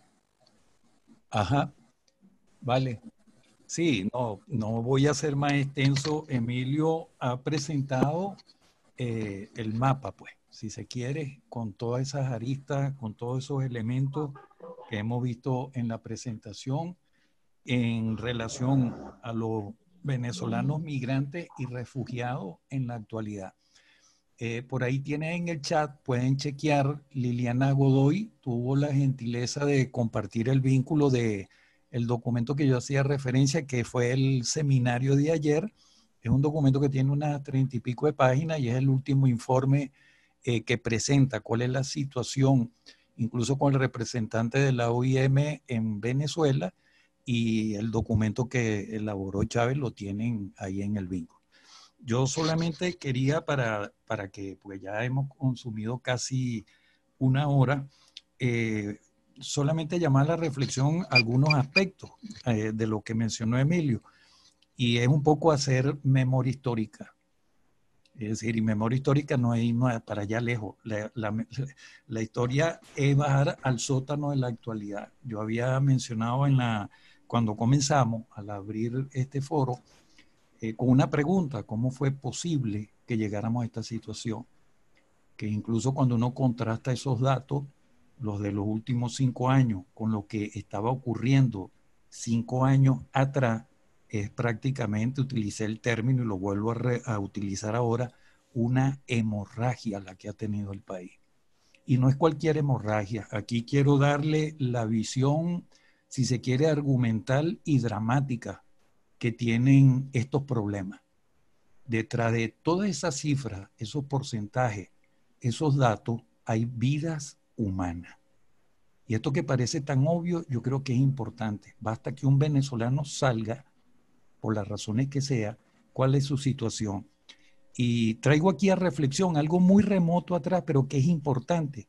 Aquí hubo un ministro de Educación entre el año 43 y 1945, durante el gobierno de Isaías Medina Angarita, llamado Rafael Vega, médico y psiquiatra. Pertenecía a lo que llaman la generación del 28, interrumpió su estudio de medicina, estuvo en alzamiento, salió, como salieron muchos venezolanos en esa larga tiranía de Juan Vicente Gómez entre 1914 y 1935.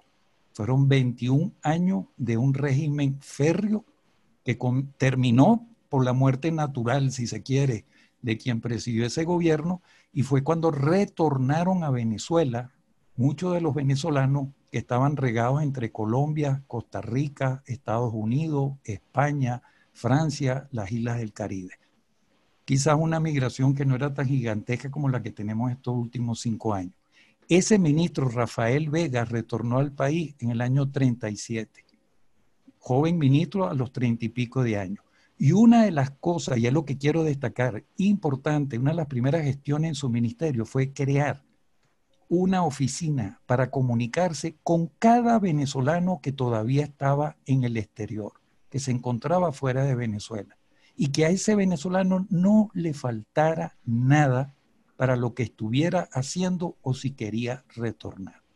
Lo dejo ahí en suspenso. Rafael Vega, el mismo fundador en los años 50 del Colegio Santiago León de Caracas, que murió en el año 73 hago mención de esto porque aquella generación que nació entre 1901 y 1915, que tiene como fecha intermedia 1908, esa generación que vivió su infancia, adolescencia y juventud durante el régimen de Castro y de Gómez en esos primeros 35 años, es la generación que tiene alrededor de los 30 años en 1938 y que considero que fue la generación de civiles precursores y decisivos en el proceso de modernización del país.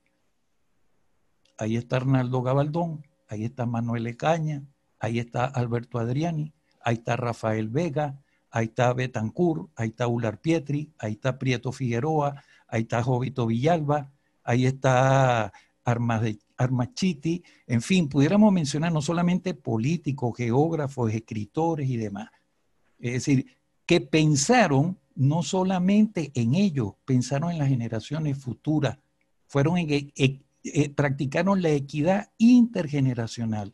Y que explica cómo fue posible modernizar hacer progresar este país en todas sus áreas, particularmente con la intervención social del Estado en el campo de la salud y la educación pública a partir del año 36. Mírese el programa de febrero del 36, el plan trienal 38-41, el plan quinquenal en la época de Medina, los cambios que se operaron en el país, pese a que hubo una década militar, y todos los cambios que se operaron entre el año 1959 hasta alrededor de 1973. Y corto aquí porque el precio del petróleo nunca excedió los 2,75 dólares el barril. Y pese que la relación Bolívar-dólar era 4.30, yo siempre me pregunto cómo fue posible dotar al país de infraestructura en todos sus ámbitos. En educación creció la matrícula, hubo masificación, creación de universidades, educación pública. la salud, un indicador, la esperanza de vida del venezolano al nacer en el año 36 era 38 años de edad. En el censo del 61 la esperanza de vida al nacer del venezolano ya era 65 años de edad. Arnaldo Gabaldón acuñó lo siguiente, salud no es ausencia de enfermedad, sino cuántos años de esperanza de vida podemos añadir a la vida de un venezolano. Y los venezolanos que vivieron eso, incluso hasta algún petrolero 73-84. La crisis comienza en el 84. Hay una lámina que presentó Emilio y es con esto que quiero concluir mi intervención muy breve y me, eh, me, atropello un poco porque no quiero quitar más tiempo. Y pongo el, lente en esos jóvenes de 15 a 29 años que han salido y que siguen saliendo del país. La descapitalización del país es la gran pérdida del bono demográfico. El bono demográfico va de los 15 a, los 49 años, 59 años, pero enfoco sobre todo esa población entre los 15 y los 29. Como decía, la edad social es el modo que tiene el tiempo en quedar en nosotros. ¿Qué han conocido esos jóvenes que tienen hoy entre 15 y 29 años? Lo que ha acontecido en estos 20 años. Y apuntalando lo que decía Emilio, las razones por las que la gente se va es cuando tú, donde te has estado instalado, donde estaba instalando tu vida en el país, ¿verdad? Ya, ya no hay posibilidades de sobrevivencia, no hay posibilidades para el disfrute y el bienestar, para una buena vinculación social, sobre todo para que se amplíen tus posibilidades y le puedas asignar sentido y significado a la vida. Con esto quiero ponerle el tono argumental y dramático que tienen estas cifras son de carne, tienen edad social, tienen sueños, tienen ilusiones. ¿Y cómo es posible, con los datos que yo daba en la introducción a esto, que un país que recibió en menos de 10 años 800 mil millones de dólares, que no fue posible ni siquiera que se ahorrara entre un 5 y 10% de esos recursos y, se hubiera podido tener más de 350 mil millones de dólares, con lo cual se hubiera podido recuperar al país en la última lámina sobre las preguntas, las posibilidades de salida de esta situación, voy a citar y después le podría hacer llegar, porque no quiero perder tiempo aquí, Ramón Espinaza, quien lamentablemente murió en marzo del 2019. A finales del 2018, si entran en el portal de Pro Da Vinci, creo que fue en noviembre del 18, escribió un excelente ensayo de reflexión con motivo de conmemorarse para ese año los 75 años de la reforma de la ley de hidrocarburos del 43, que representó una amplia, un, eh, amplia, un amplio ingreso para el Estado a partir de eso, de, esa ley de hidrocarburos. Y lo que quiero traer a colación de allí, él hacía unas estimaciones, unos cálculos. Estuvo trabajando 20 años en PDVSA. En la última década del siglo pasado fue el coordinador de planificación de petróleo de Venezuela y hasta su último respiro estaba al día con esta cifra y hacía la siguiente estimación. Tomaría 10 años volver a tener la producción que este país tuvo hace 20 años atrás. Volver a tener en el país una producción por día de 3 millones 220 mil barriles diarios implica una inversión de 350 mil millones de dólares solamente para petróleo en 10 años. Cuando hay que levantar el aparato productivo, levantar el aparato educativo, el aparato sanitario, ciertamente este es un país en la situación en que se encuentra, que tiene una economía prácticamente del tamaño de la de Nicaragua y Haití. La economía de Venezuela hoy es menor que la de Santo Domingo, que la de Guatemala, que todos los bancos lo que tienen hoy lo tiene un solo banco en Colombia. En fin, hay una serie de indicadores que hacen dramático esto. Si el país no está sumergido, sumido en una crisis porque hay una pandemia. La pandemia es como la guinda, si se quiere, que viene a una situación donde se nos ha complicado todo el panorama. Y con esto no quiero ser pesimista, sino partiendo, haciendo pie en los problemas, reconociéndolos, identificándolos, cómo es posible salir de esto. Y por eso traía a colación la historia. Ni siquiera el boom petrolero en la época de Gómez atrajo a la gente. ¿Quiénes reconstruyeron esto? La gente que padeció esa tiranía de Gómez. ¿Quiénes reconstruirán este país? ¿Volverán los que han salido ante esta descapitalización que tenemos de, de nuestros jóvenes? Son preguntas provocadoras en cuanto a la reflexión, porque si alguna utilidad tienen estos datos migratorios, no es solamente complacerse en los números y la exactitud, sino una vez que tenemos esa actitud, ¿qué se puede hacer? Por eso hacía mención al principio, en ese documento reciente, más todo lo que se viene produciendo por diferentes vías, no solamente Emilio, está el Observatorio de Migraciones de la UCAP y una serie de investigadores que vienen produciendo información que no es para hacer paper para la academia, sino esto tiene que desembocar en la identificación y definición de política que le den un viraje, un giro al país y las posibilidades que tiene. Me disculpan que me haya tomado más del tiempo y bueno, demos chance para que intervenga la gente y conocer un poco las preguntas. Gracias. Perfecto, profe. Sí, aquí estoy.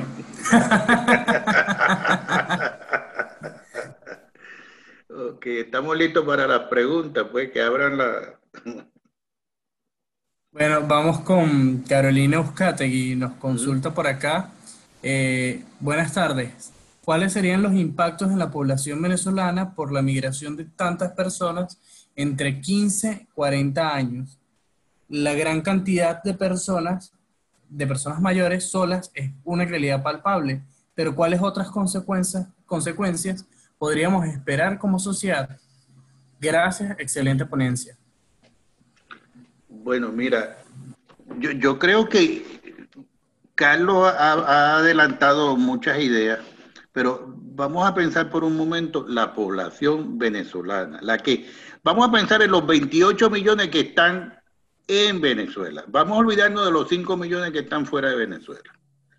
Y digo, vamos a olvidarnos de esos 5 millones no porque tengamos que olvidarlo, ellos seguirán siendo venezolanos, tendrán sus papeles, nacieron, comerán arepa, tomarán el café, tocarán su cuadro, o sea, eso yo, yo me refiero a que eh, ellos tendrán siempre una posibilidad y alcanzarán eh, con mucho trabajo, con mucho esfuerzo, grandes objetivos y, lugares muy, muy claros, como lo están haciendo actualmente muchos de ellos. Pero vamos a pensar a los que están dentro, los 28 millones que están dentro. Esos 28 millones que están dentro tienen pues eh, una situación, y lo acaba de decir Carlos, tienen una situación donde se le, se le hará eh, cuesta arriba y donde cambiarán muchos de los componentes que hasta, hasta ahora se habían manejado para satisfacer sus necesidades. Allí habrán valoraciones desde el hogar, un hogar que hoy está jefaturado en cerca del 60% si, si, si, no, si me acuerdo bien de las cifras de la INCOVI, me estoy recostando mucho sobre la INCOVI porque es lo último que tenemos nosotros como dato duro eh, en, en, Venezuela, porque el INE, que es quien debería estar produciendo estos datos para nosotros los usuarios, no, no está produciendo los datos, o por lo menos los datos están sobre una base de 33 millones de habitantes y con unas consideraciones con, con, una con unos descriptores que uno pudiera decir puede ser, pero, pero realmente cuestionaría toda esa base descriptiva del, del, país. Ok, entonces, tengo 28 millones y tengo gente, tengo en los 28 millones el grupo de 0 a 14 años. ¿Qué necesita el grupo 0 a 14 años? Primero, salud.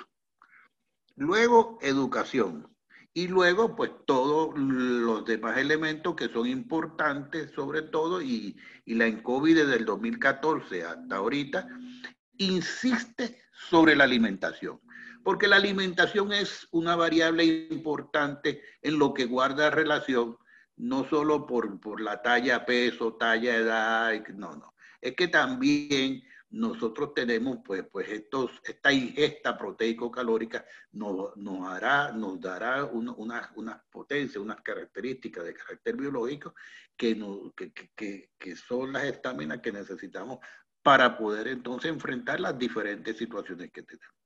Entonces, tenemos a este grupo 014 que tiene que ir a la escuela o debería ir a la escuela. Y si no va a la escuela dentro del sistema formal, debería entonces buscar opciones para que haya un aprendizaje de unos saberes del manejo de la tierra, si es la agricultura que, está olvidada, porque nosotros hablamos de petróleo, pero no hablamos de agricultura. Yo comentaba los otros días con el doctor Antonio Boada, que está aquí entre nosotros, le preguntaba, y Antonio Boada trabajó muchísimos años en el sur, en el proyecto del sur, decía, ¿y qué, hacemos? Antonio me decía, pero si esa gente no, sabe ni agarrar un asadón, esa gente no, o sea, hay que enseñarle, ¿por qué? Porque fue un país urbanizado, un país urbanizado, un país que pensaba que con la maquinaria, que tampoco sabe usar las maquinarias, con las maquinarias podía entonces eh, producir unas cosechas y demás. Y al final, como teníamos suficiente dinero y teníamos una herramienta geopolítica que iba a cambiar el mundo y el universo, entonces nosotros dependíamos del alimento de terceros. Y entonces ahora no tenemos alimento y tampoco tenemos dinero para comprar el alimento. Entonces, a estos jóvenes hay que enseñarles, si no van a la escuela, hay que enseñarles entonces a trabajar el campo. Tenemos que regresarnos al campo. Tal vez sea más fácil ahora que la tecnología ha cambiado. Esa, esa opción. Ok, pero vamos a pensar en los jóvenes, 15, 29 años. Los jóvenes de 15, 29 años, la mayoría abandona. Cuando tú tomas la, y Carlos puede dar referencia de eso, la media de instrucción formal del venezolano, de acuerdo al censo del 2011, no pasaba de nueve años de escuela completado. ¿Qué uno hace con nueve años de escuela completado? ¿Cómo, sale a competir? Ni siquiera, bueno, ya con Estados Unidos ya uno, eso, pues, Estados Unidos es un país de tercer mundo ya. Lo demuestra con, la cuestión esta del, de la pandemia. Pero vamos a pensar en, países serios que realmente ponen mucha fuerza. vamos a pensar Subcorea, Corea del Sur. Eh, bueno, los japoneses. O sea, hay que poner a ese grupo 15-29, pero, pero unos jóvenes que abandonan la escuela, unas muchachas que ya a los 13, 14 años tienen su primer hijo. Hay que trabajar esa área. Hay que trabajar el área realmente de la fecundidad adolescente. ¿Por qué? Porque hay que orientar, mientras yo pueda orientar a ese grupo de jóvenes, tanto muchachos como muchachas, de que se retengan en la escuela, de que traten de obtener, no tienen que ir a la universidad a obtener una licenciatura, hay muchas, muchas otras opciones de formación, pero hay que prepararlo, pero eso se necesita recursos para ello. Pero vamos a pensar en el otro grupo, 30, 45 años o 49 años. Ese grupo que ya es un adulto, está casado, seguramente cuando usted toma la, mediana de edad de los jefes de hogares, la mediana de, hogares de los jefes de, edad de los jefes de hogares está en 45 para, para los hombres y en, y en 39 para las mujeres. Pero si el, el, número de mujeres está aumentando, quiere decir entonces que los hombres se están desatendiendo. Entonces allí entra un elemento sociológico. Culturalmente hay que, hay que reeducar a los hombres, a ser responsables frente a lo que es un hogar, frente a lo que es una, unos hijos y también frente a lo que es un empleo. Entonces, eh, todo, el mundo tiene la posibilidad de, tener este empleo, pero si tiene este empleo y lo cuida y qué sé yo no qué, para tener su vivienda y demás. Pero vamos para el otro grupo, el grupo 50-65 años, que ya está. El seguro social se obtiene, la muere a los 55 años, los hombres a los 60, 62 años, 60 años. Pero si la expectativa de vida, bueno, ahorita como está, puede ser que haya bajado, pero si la expectativa de vida era 72 años para los hombres y 77 para las mujeres, y recibía el seguro social a los 55 años, hasta los 77 tiene 22 años recibiendo una remuneración. Por, por, un, porque usted ha trabajado, pero en la mayoría de los países se, se da el seguro social una vez que usted ha alcanzado una alta mayoría de edad, donde usted va a recibir ese seguro social tal vez por cinco años. No, no, no es que lo reciba por muchos años, pero allí tiene el grupo. Para finalmente llegar al grupo de 65 y más, que allí tiene un gran problema de salud preventiva, de, salud que realmente hay que enfrentar con mucha, con mucha importancia y que el, el porcentaje, al igual que el volumen, de población mayores de 65 años ha aumentado. Y por eso es que se habla de la pérdida del bono demográfico porque se perdió desde el 2005 que comenzó en Caracas, más o menos 2005-2007 comienza el bono demográfico y se, y se fue perdiendo entidad por entidad, entidad por entidad, y estamos en el 2020. ¿Cuánto ha pasado? Ha pasado 13, 14 años desde que comenzó. ¿Y qué ha pasado cuando se va la población joven? Ha envejecido la población venezolana. La población venezolana está envejecida porque se fueron los jóvenes. De esos 5 millones que se fueron, la mayoría son jóvenes, los otros lo, lo, vimos. Entonces, ¿qué es lo que estoy tratando de decir paseando a través de todos los grupos de edades? Que cada grupo de edad tiene unos requerimientos. tanto de ingesta proteico-calórica como unas demandas de, de, actividades económicas, como de unas demandas de actividades sociales, como unas demandas de actividades sanitarias y así sucesivamente. Y es un país que como está hecho añicos, es un país que necesita ser reconstruido, pero no se reconstruye solo con el imaginario del corazón o de, o de la mente, se reconstruye también buscando primero los dineros buscando esos arquitectos, no solo para levantar la infraestructura, sino para levantar otro tipo de infraestructura que se ha perdido. ¿Y por qué se ha perdido? Porque se los llevaron la gente entre el 2000 y 2015 que se marcharon del país. Se llevaron esos que se llaman la gente de talento, pero también se los llevaron la gente que yo llamo los saberes, que tal vez no fueron a la universidad, pero era la gente que sabía hacer las cosas sabía remendar un zapato, sabía remendar una camisa, sabía de plomería, sabía, sabía, tenía unos saberes. Ahora no, eso se perdió. Y esos fueron los que llegaron. Y esos se asentaron. Y esos fueron acogidos. Porque tenían el conocimiento y además tenían algún dinerito para poder echar raíces en esos lugares que llegaron. La xenofobia no es una variable que llega gratuitamente. La xenofobia llega porque el último grupo que llega, que, que, la gente de nativa del lugar considera que son unos invasores, esos que llegaron, aunque vengan con las necesidades que vengan, porque me va a quitar el poco o mucho trabajo que yo tengo en el mercado de trabajo.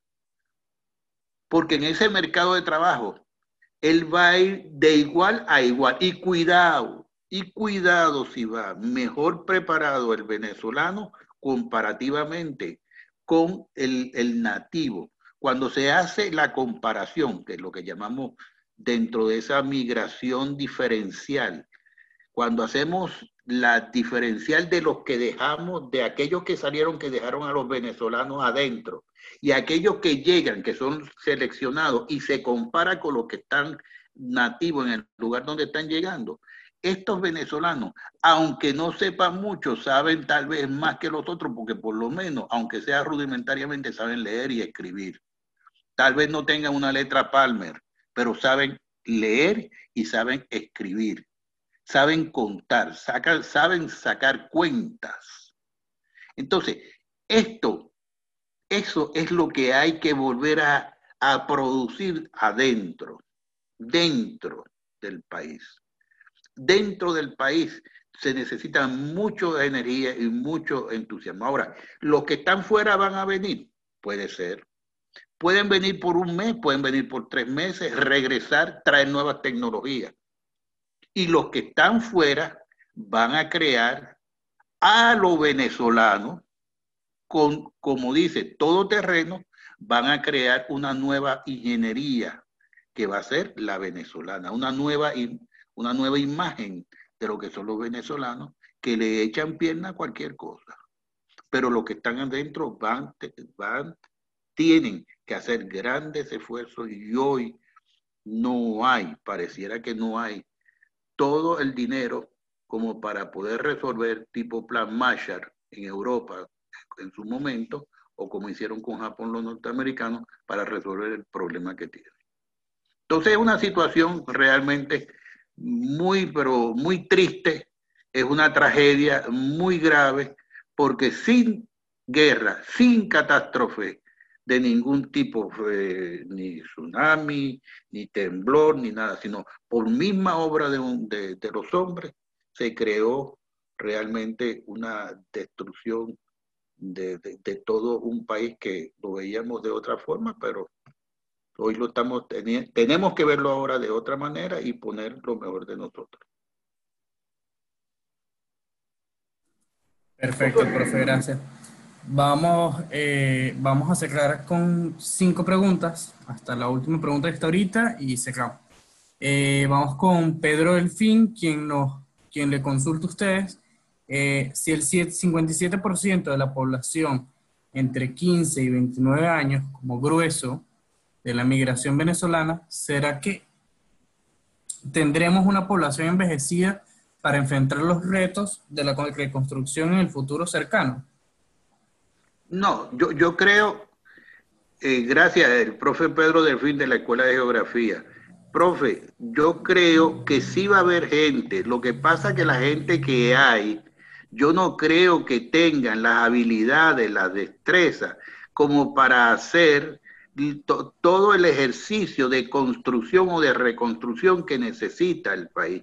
El país necesita, según está hoy los organismos internacionales acompañando a los refugiados para protegerlos, ayudarlos y abogar por ellos en los diversos países que están, la reconstrucción del país de, Venezuela va a también necesitar el acompañamiento de países que quieran y allí pues van a tener que haber muchas negociaciones de diferentes tipos que quieran venir a acompañar para reconstruir, para reconstruir en el caso de la educación, en el caso de la salud. Y eso no quiere decir que los médicos que se fueron a España o a Estados Unidos o a Colombia o a cualquier otro lugar no lo puedan hacer. Claro que lo pueden hacer, pero van a venir y hay experiencia sobre ello. Van a venir por un mes, dos meses, tres meses, etcétera. Ahí tenemos, a nosotros nos acompaña, por ahí lo vi, al doctor Miguel Vicuña. Miguel está epidemiólogo, está trabajando en, Miami y él debe estar aprendiendo un montón y cuando llegue a Venezuela va, va a ayudar muchísimo. Pero, pero Miguel es uno, habría que ver cuánto van a acompañar a Miguel y por cuánto tiempo Miguel va a venir. Entonces va a tener que venir un grupo de Médicos Sin Fronteras o de tal, con fronteras, sin frontera, como sea, van a venir de diferentes países y hay que organizar eso de manera de hacerlo lo mejor posible para reconstruir un país. Pero este grupo, este grupo de 15 a 29 años que se marcharon, seguramente algunos se quedarán, otros regresarán, sobre todo de la última oleada, porque todo esto depende de las, de las olas. Los, los últimos que salieron, salieron por desesperación, salieron por hambre, salieron por salud, salieron porque no tenían cómo resolver su cotidianidad. Seguramente esos puede ser que regresen. Desde luego, tienen algunas limitaciones que es del carácter cognitivo. Porque hay, que aclarar lo siguiente. De estos últimos que salieron de acuerdo a la ENCOVI, un tercio de ellos son personas que tienen una licenciatura o estudios de, de educación superior. Son técnicos superiores. Entonces tienen algún conocimiento que, pueden ayudar mucho eh, haciendo diversas cosas, pero siempre uno necesita el auxilio porque es una tarea muy grande, una tarea muy grande que, el país, aunque tenga, inclusive aunque tenga el dinero, también necesita la energía, la, fuerza para seguir. O sea, es, es complejo, no, no, es un ejercicio de reconstrucción que uno dice, ah, no, lo voy a hacer un año. Es un ejercicio que va a tomar mucho tiempo, de, para ponerse de acuerdo políticamente en los diversos grupos, porque cada grupo tiene una mirada del país que quiere. Entonces, eh, eh, si no se ponen de acuerdo eh, en lo, en lo poco, imagínense ponerse de acuerdo en lo grande. Y ustedes saben de lo que yo estoy tratando de hablar aquí. Si no se ponen de acuerdo en la oposición para resolver un problema que afecta a todo el mundo, imagínense ustedes la reconstrucción, porque van a ser las miradas. Son miradas diferentes, son soluciones diferentes y hay que ponerse de acuerdo entre muchos. Porque tampoco puede ser entre uno, porque si es la decisión de uno, ok, es válido, eso es una, una posibilidad. Pero la idea es que todo el mundo participe en la reconstrucción de un país. Y la reconstrucción del país tiene muchos, muchos aspectos nosotros siempre hablamos de educación, salud y demás. No, esos son algunos de los aspectos, educación, salud y demás, porque pareciera que la cotidianidad se, corre de 8 a 4, de 8 a 5 en esas variables, en la educación, en la salud, en, en el mercado y tal cosa, pero hay otras actividades que también se necesitan resolver muchas otras que se necesitan resolver y tienen que resolverse no solo en lo que tiene que ver con la ejecución de ellos, sino con las normas, con los mores. Eso significa hay que hacer una nueva ética de relación, para relacionarse y una nueva ética para la convivencia y una nueva ética. Y eso también toma tiempo, eso no se puede hacer de un día para otro, eso habría que explicar eh, cómo, cómo funciona, cómo se maneja eso. Y todo eso es parte de, de, todo un gran proyecto país. Y ese gran proyecto país no, no, no termina ya. Por ejemplo, lo que está haciendo la Universidad Católica, que inicialmente lo hizo con, con la Universidad Simón Bolívar y con la Universidad Central, es, eh, allí usted tiene una sola variable que hay que, que reconstruir para a largo plazo y es la consistencia, la sostenibilidad de cualquier ejercicio que uno haga, no rendirse, seguir para adelante. Eso nada más, tomar esa sola variable, que es que, permítanme usar la palabra, que no es material, no tiene una forma dura para tocarla, sino que surge en la constancia, en la disciplina. Eso toma tiempo, porque eso hay que enseñarlo, como se enseñan otras cosas, porque eso es parte de un ejercicio, porque es lo que me va a aproximar al otro y entender que el otro también tiene una manera de, de ver el mundo y de, y de esperar del mundo acciones que, que tal vez a mí no me gustan, pero son las que funcionan y pueden estar funcionando y él puede tener razón sobre ello. Entonces es un ejercicio que, que, que, nos demanda no solo a los médicos, pedagogos, sino también demanda de los filólogos, de los filósofos, de, de todo el mundo, para poder construir un país, el país que cada uno lleva en su corazón que cada uno lleva en su corazón. Entonces, en el caso venezolano hay 33 millones de Venezuela con algunos elementos que le dan sostenibilidad, que es la arepa, que todo el mundo le gusta, que es el, el llano, que todo el mundo le gusta, que es Simón Díaz, que lo pone a uno los viernes y también le gusta, y hay cosas que le gustan porque le da homogeneidad a, las diferenciaciones que hay de, de, de, muchos criterios, de muchas maneras de ver. Seguimos, Vale, profe. Em, eh, ayer en de la población venezolana, en algunos años las de los siglos. Josué, no te. No, Josué, ¿puedes repetir no, no entendí la pregunta, no capturé la pregunta. Voy, voy. Fue, la señal de internet. Bueno, dice Marjorie Urquía, eh, es posible que la composición de la población venezolana alcance en algunos años las características de siglos pasados la de las despidas según la COVID 2020, las condiciones sanitarias, entre otros. Bueno, si, entendí bien la pregunta que, que Maye, Maye nos está diciendo, Urquía. O sea, nosotros hoy estamos como estamos 100 años atrás, o peor de lo que estábamos hace 100 años atrás. O sea, enfermedades que habían desaparecido están haciendo de, de la suya, están emparrandadas. Entonces tú tienes la tuberculosis, por ejemplo, tú tienes más allá, o sea, las enfermedades endémicas, las enfermedades endémicas como tal, están haciendo realmente pues, pues, pues de la suya.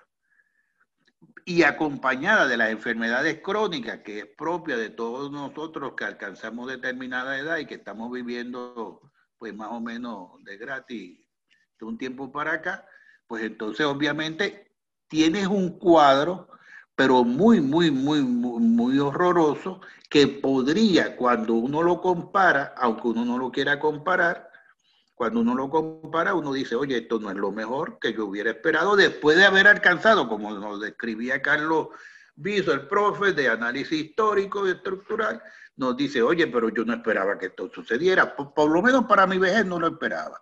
Lo primero que yo no esperaba para mi vejez era estar fuera de Venezuela. Lo segundo que yo no esperaba para mi vejez es no tener medicamentos. Lo tercero que yo no esperaba para mi vejez es vivir con un dólar diario. Lo cuarto yo no esperaba para mi vejez es eh, tener, tener problemas de agua, de luz, porque a mí me gusta ducharme en la mañana, ducharme en la noche, tener ropa limpia. Eh, yo, yo no esperaba nada de eso para mi vejez y resulta que es como si yo estuviera en el campo donde no había agua eh, por, por tubería, que tenía que ir al río, que tenía que ir a, la joya, que tenía que agarrar el agua, llevarla para allá y echarme y, bañarme con tobito y demás. Eso es regresar cuando se había superado todo eso.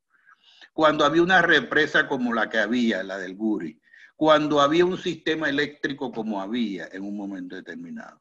Cuando había, cuando como lo dice el mismo Carlos Viso haciendo la memoria, que cuando con dos dólares o tres dólares, aquella gente, era verdad que habían cinco millones de habitantes, pero hicieron una ciudad que todavía vive del cuento de los años 50 en el 2020. Y nosotros hablábamos de un señor que era Marco Pérez Jiménez, que era un dictador que se comía a los niños vivos, pero resulta que vivimos de las obras que ese señor hizo en un momento determinado.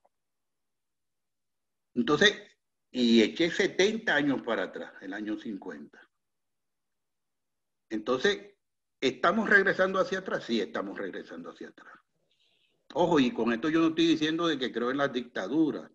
Lo que estoy diciendo es que aquel señor que con que aún quitándole el 10% a la gente de lo que es eso, aún habiendo esa, eh, esas conductas mm, que sancionables, Aún así, él, con dos dólares o tres dólares, hizo el paseo los ilustres. Él, con dos dólares o tres dólares, hizo una serie de infraestructura. Lo mismo hicieron los otros gobernantes que vinieron después. En la autopista en Caracas hay pruebas, en el Zulia hay pruebas, en el Lara hay pruebas de con poco dinero todo lo que hicieron, pero eran otros hombres y estaban hechos esos hombres, estaban hechos de otro material y de ese material es el que hay que hacer a los nuevos hombres de Venezuela, hombres y mujeres de Venezuela, con ese material de responsabilidad frente a los otros de responsabilidad frente al país, de ser orgulloso de llevar la tricolor, de ser orgulloso de tener el escudo, de ser orgulloso de ser quienes eran, donde una palabra era la palabra. Eso, eso hay que, eso es parte de la reconstrucción. Y entonces allí es donde están, por allí es donde van los tiros en, esa dinámica que nosotros tenemos que hacer. Entonces, los que están adentro como los que están fuera, tienen que entonces, los que están fuera, traer agua hacia arriba y los que están arriba, empezar a aprender de los que están afuera, las nuevas modalidades que hay de trabajo. Hay que trabajar. Si no, usted no trabaja, usted no tiene derecho a pedir nada. Y se empieza a trabajar en la universidad. Cada uno de ustedes están trabajando hoy viernes, escuchando a este señor o al otro señor, pensando, buscando ideas y demás. ¿Mm? Henry Márquez decía los otros días, haciendo una pregunta a una serie de personas ahí en Perú, haciendo un cuestionario y hacía un cuestionario, dime para qué sirvo, dime en qué me ves, dime en qué... O sea, buscando, trabajando, yo lo quiero hacer mejor y quiero ver cómo me percibe la gente. Eso lo hacía Henry en Caracas, si hubiera estado en Caracas, tal vez seguía haciendo lo mismo, pero no se hubiera preocupado en, eso que hoy está preocupado. Y así todo el mundo está, los que están fuera. Renivé le está dando duro.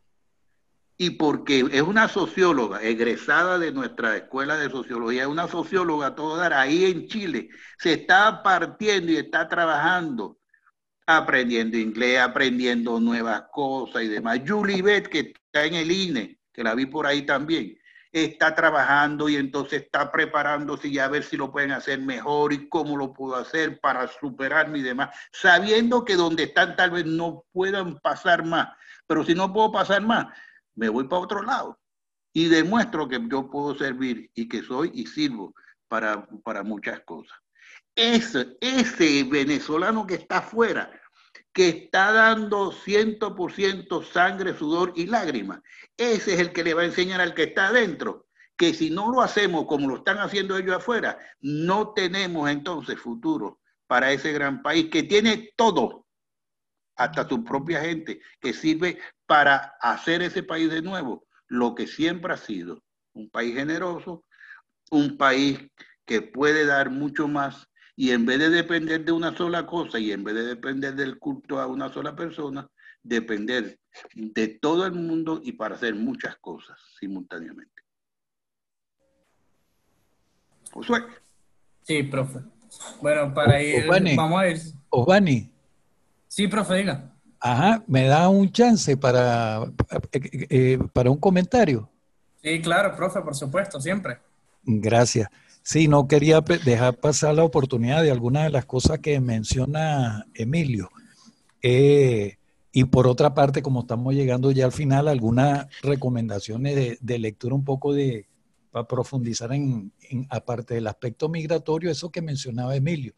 Yo creo que es importante destacar que lo que se pudo hacer en Venezuela, cómo fue posible esa generación decisiva y precursora del 38 y lo que se pudo hacer en este país entre el 36 y el 73, con, con los pocos recursos que había. Hay algo que yo quiero señalar y que marca eso. No fueron hombres individuales sino que se crearon instituciones económicas, políticas y sociales que hicieron posible eso. Si hay un elemento que quiero destacar acá, y porque ya estamos terminando, pero daría para hacer un foro sobre eso, en términos de lo posible, cómo es posible salir de acá. El futuro me obliga a mí a ver cómo fue que se hicieron las cosas antes, no para replicarlas, sino para capitalizar aprendizaje. Hay un excelente libro de José Antonio Marina, publicado en el 2010, que se titula La cultura fracasada, el talento y la estupidez en las sociedades. Ese libro Marina no lo escribió para Venezuela, pero si usted lo lee 10 años después que se editó ese libro, obviamente que Venezuela hoy es una cultura fracasada. Y esto no es ser pesimista, yo lo decía antes, hay que hacer pie en las características específicas de dónde estamos y cuál es la situación si queremos salir de ella. Y hay otros dos autores, Acemoglu y Robinson, que son autores de un excelente libro que se llama ¿Por qué fracasan los países? Ese es el enfoque institucional de la historia. Si hay una clave que explica por qué un país es inteligente, cuando una sociedad es inteligente, tiene inteligencia social compartida, uno de sus indicadores duros son las instituciones. Graciela Soriano, hablando del personalismo político en Hispanoamérica, señalaba que la única manera de minimizar o desaparecer los personalismos políticos era en la medida en que habían instituciones económicas, políticas y sociales inclusivas y ese es uno de los grandes problemas que tenemos hoy en el país. Paradójicamente a la letra que tiene la constitución de Venezuela de 1999, hoy estamos en un país donde ha sido desinstitucionalizado. O sea, las instituciones inclusivas no existen, son excluyentes, están partidizadas. Y si una particularidad tiene el Estado venezolano que se moderniza a partir del 36, oígase bien esto, con todos los gobiernos que se sucedieron, es que el Estado no estaba partidizado. No era el criterio para ser empleado público. Una palabra que disgusta, la meritocracia. ¿Cuáles son las creencias? Por ejemplo, la agricultura. Aquí quienes sabían o saben de la agricultura son los ingenieros agrónomos, no cualquier político improvisado. Igual pudiéramos ir en todas las disciplinas. La educación, levantarla. La educación comienza en un salón de clase de X metros cuadrados y con determinado número de niños, con una dotación, con una infraestructura y sobre todo con un maestro, un profesor bien capacitado y bien pagado cuando usted mira cuál es la remuneración aquí de los profesionales y particularmente en educación y salud pública, todo el mundo lo conoce. Dos, tres, cuatro, cinco, diez, veinte dólares máximo mensuales para quienes se supone y a quienes se le demanda que deben crear un país. Entonces yo creo que al hablar de posibilidades, si hay que mirar y sacar lecciones, capitalizar el aprendizaje histórico y si el país se descapitalizó, se decapitó, pues. Hay quienes hablan de instituciones suicidas y quizás eso es lo que ha pasado en el país. Ahora, la vuelta, es decir, ¿cómo se le da un giro a esto? Pasa por el momento político, ciertamente. No es suficiente la iniciativa personal. Yo lo resumiría en lo siguiente. Es indispensable reconstruir la inteligencia social del país. Es decir, tener una visión compartida, emprendedora, que ciertamente hay un retroceso tremendo, los indicadores así lo evidencian. Ahora, ¿cómo se hace pie en ello y cómo se sale de esto? Y ahí es importante, ciertamente, los que están fuera de Venezuela, Emilio lo decía bien, se están capacitando, se están formando, algunos retornarán. Los que, los que persistimos aquí con una universidad prácticamente quebrada, con las escuelas quebradas, solamente en el campo nutricional. Todos conocen o han visto en los Twitter y en, y en lo que escribe a Susana Rafali, y los indicadores de nutrición que hay en este país, ciertamente es lamentable que hoy tengamos indicadores que habíamos superado durante décadas, pero ¿quiénes la superaron? Gobernantes, no, la institucionalidad. Habían líneas políticas dentro de la diferencia, había una visión compartida del país dentro de la diferencia y por eso los regímenes democráticos, democratizar las relaciones es un elemento indispensable. La reconstrucción del país es imposible sin la ayuda internacional. Eso no lo digo yo, lo dicen los indicadores. Una PDVSA quebrada, una industria petrolera quebrada, nos guste o no nos guste, requiere financiamiento, inversiones de fuera. ¿De dónde saca hoy PDVSA para reconstruir la industria petrolera venezolana?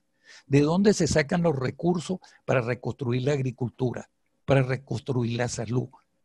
Ciertamente en las escuelas nos dicen Venezuela es un país rico. Pues no, la riqueza de un país la hace la gente, su capacitación y que tenga posibilidades. Este es un país expulsor de población. ¿Cómo hacerlo nuevamente para que atraiga población? La población que se ha ido y otra. Yo le comentaba a Emilio el día pasado que miráramos el caso de Uruguay. Uruguay hoy, si acaso, rebasa los 3 millones de habitantes y tiene más de 20 años con una inversión buscando que los uruguayos que se fueron por las dictaduras que apenas terminaron en el siglo pasado regresen y no han retornado. Entonces, no es materia fácil y sí, con esto no vayan a pensar que es por una visión pesimista o negativa, porque siempre que uno, sino que es así, yo tengo que ver dónde está el problema, está la solución. Yo no puedo darle la espalda al problema y soñar con las soluciones. Tengo que hacer pie con qué cuento, a qué me puedo atener y cómo salimos de este naufragio. Termino con esto, con esta imagen que la hemos utilizado hasta en el seminario de población, Emilio lo sabe y los compañeros que están aquí. Esto es un auténtico naufragio. Ahora, el naufragio, el buque se quebró, los náufragos siguen nadando con lo que encuentren a la mano y tienen un sueño, encontrar tierra firme. De otra manera, son los ahogados. Entonces aquí, los náufragos que seguimos en el país y los náufragos que están batallando fuera del país, tenemos que ver cómo nos asociamos, cómo se crea vinculación social, que este es otro aspecto fundamental a tratar en la investigación de migración. Cuando los españoles en la guerra migraron, se tuvieron que asociar, se comenzaron a organizar en cada país donde estaban llegando, no solamente para hacerse pana o para hacer un gueto o algo por, el estilo, sino esa, esa, esa vinculación social en el extranjero es importante y la vinculación social con los que estamos acá. Esto es parte de la tarea que hay que hacer. Los más jóvenes, los que estamos más viejos, etcétera. Es decir, es salir Termino. Si cuando murió Gómez usted ve el cuadro dantesco que tenía este país en materia de salud, de educación pública y demás, y cómo 15 años después el país estaba emergiendo. Y 15 años después, si le suma 30, ya es el año 66, cómo el país iba en progreso, sí, prosperaba. Es decir, cómo se crea la prosperidad. Si hay algo que faltaba para que los venezolanos lo entendieran, que la prosperidad no se hace con billete, no se hace con dólares, se hace con la gente y con la inversión en la gente.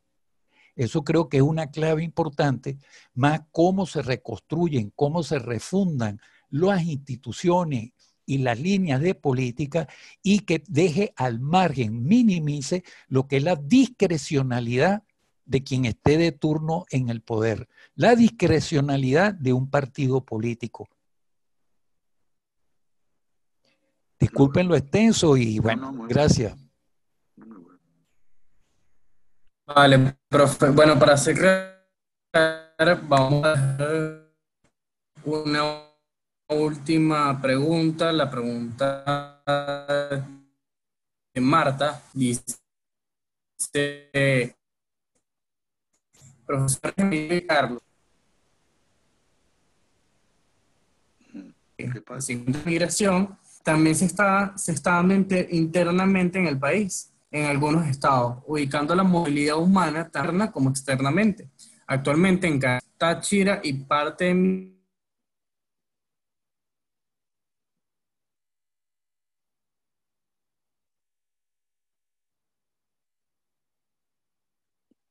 Josué, no, no te escucho, Josué.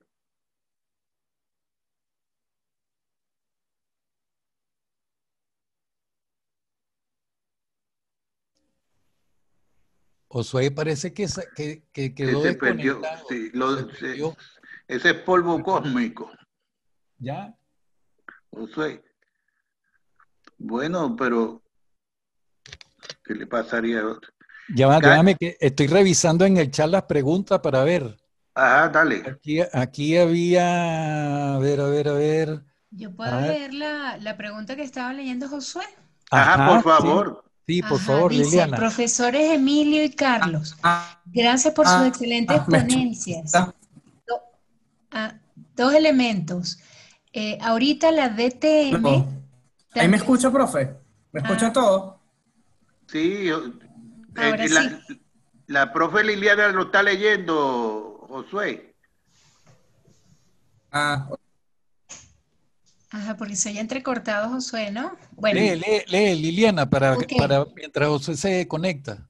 Ajá, dice, dos elementos. Ahorita la DTM también se está dando internamente en el país, en algunos estados, ubicando la movilidad humana tanto interna como externamente.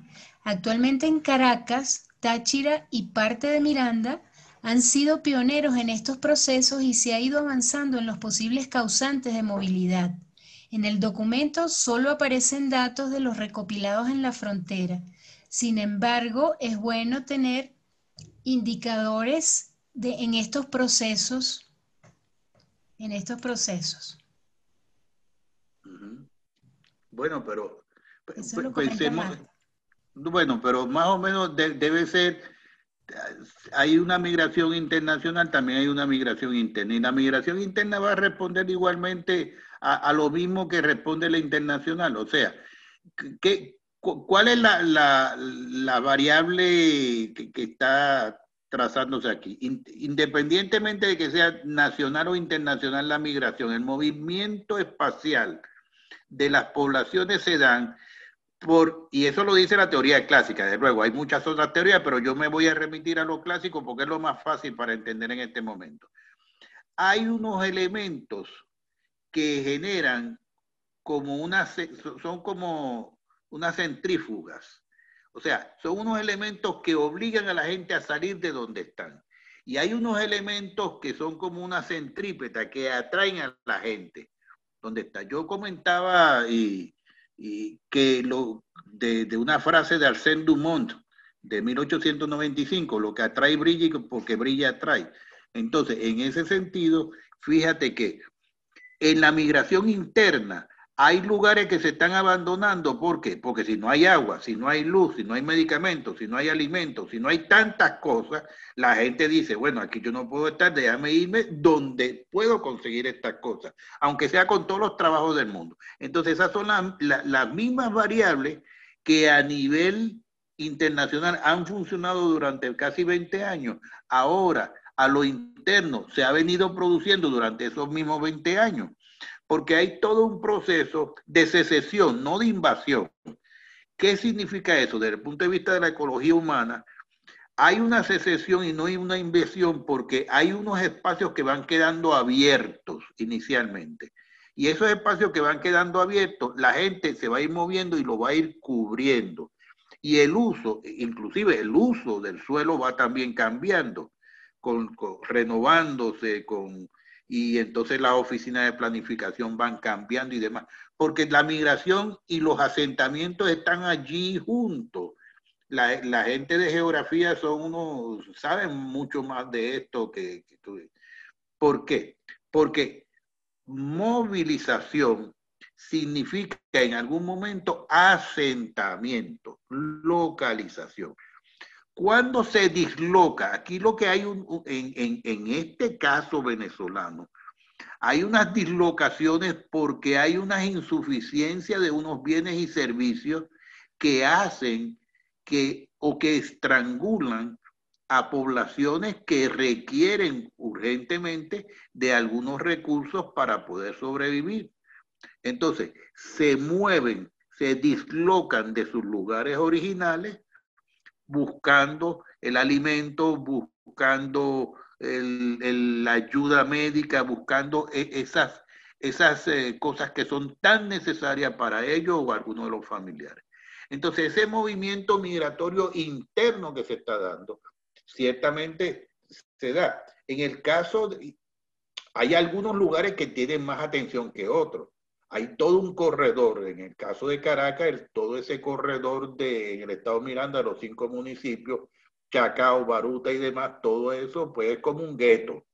En el caso del Táchira, más combativo que la gente del Táchira, eh, pues, pues, hay gente combativa. En el caso del Zulia, pues igualmente, en el caso de, de, Bolívar, del Estado Bolívar, en el caso del mismo Estado Nueva Esparta, de Margarita, todas las dificultades que hay, me decía a mí el eh, Antonio Boada, el profe Antonio Boada me decía que lo, la comida que venía ya de, de, los Andes, ya eso es tiempo pasado, eso es historia patria. Y la que viene de más cercano eh, se le hace difícil porque no hay manera de embarcarla. Y si hay manera de embarcarla, se van a encontrar en medio de la travesía trayendo esa comida todos los malandros que le quieren quitar la comida.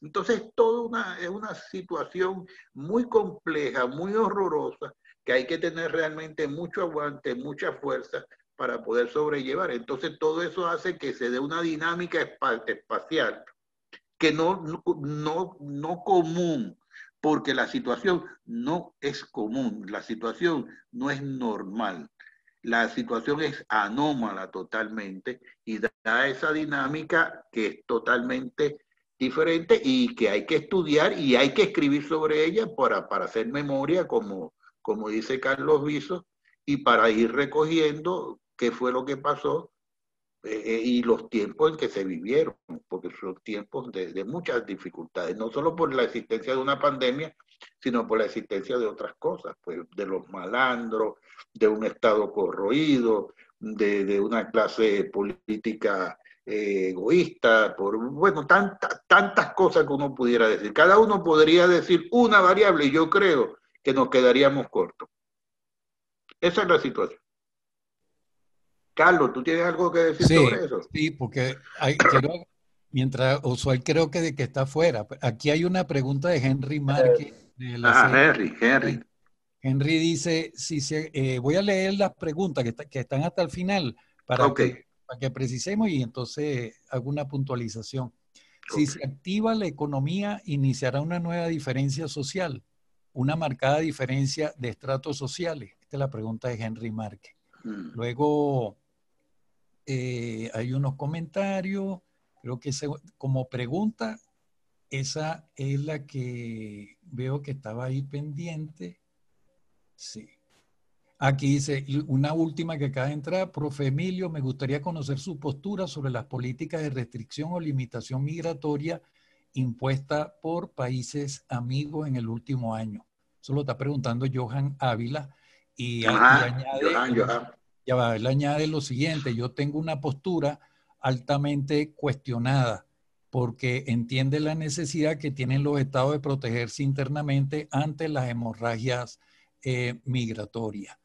En, relación a la pregunta, y te, y te doy el pase, Emilio, si, en relación a la, a la pregunta de Henry sobre la activación de la economía, él se pregunta si eso provocaría nueva diferencia social o una marcada diferencia de trato social. Eh, no es la respuesta, pero mi comentario es el siguiente.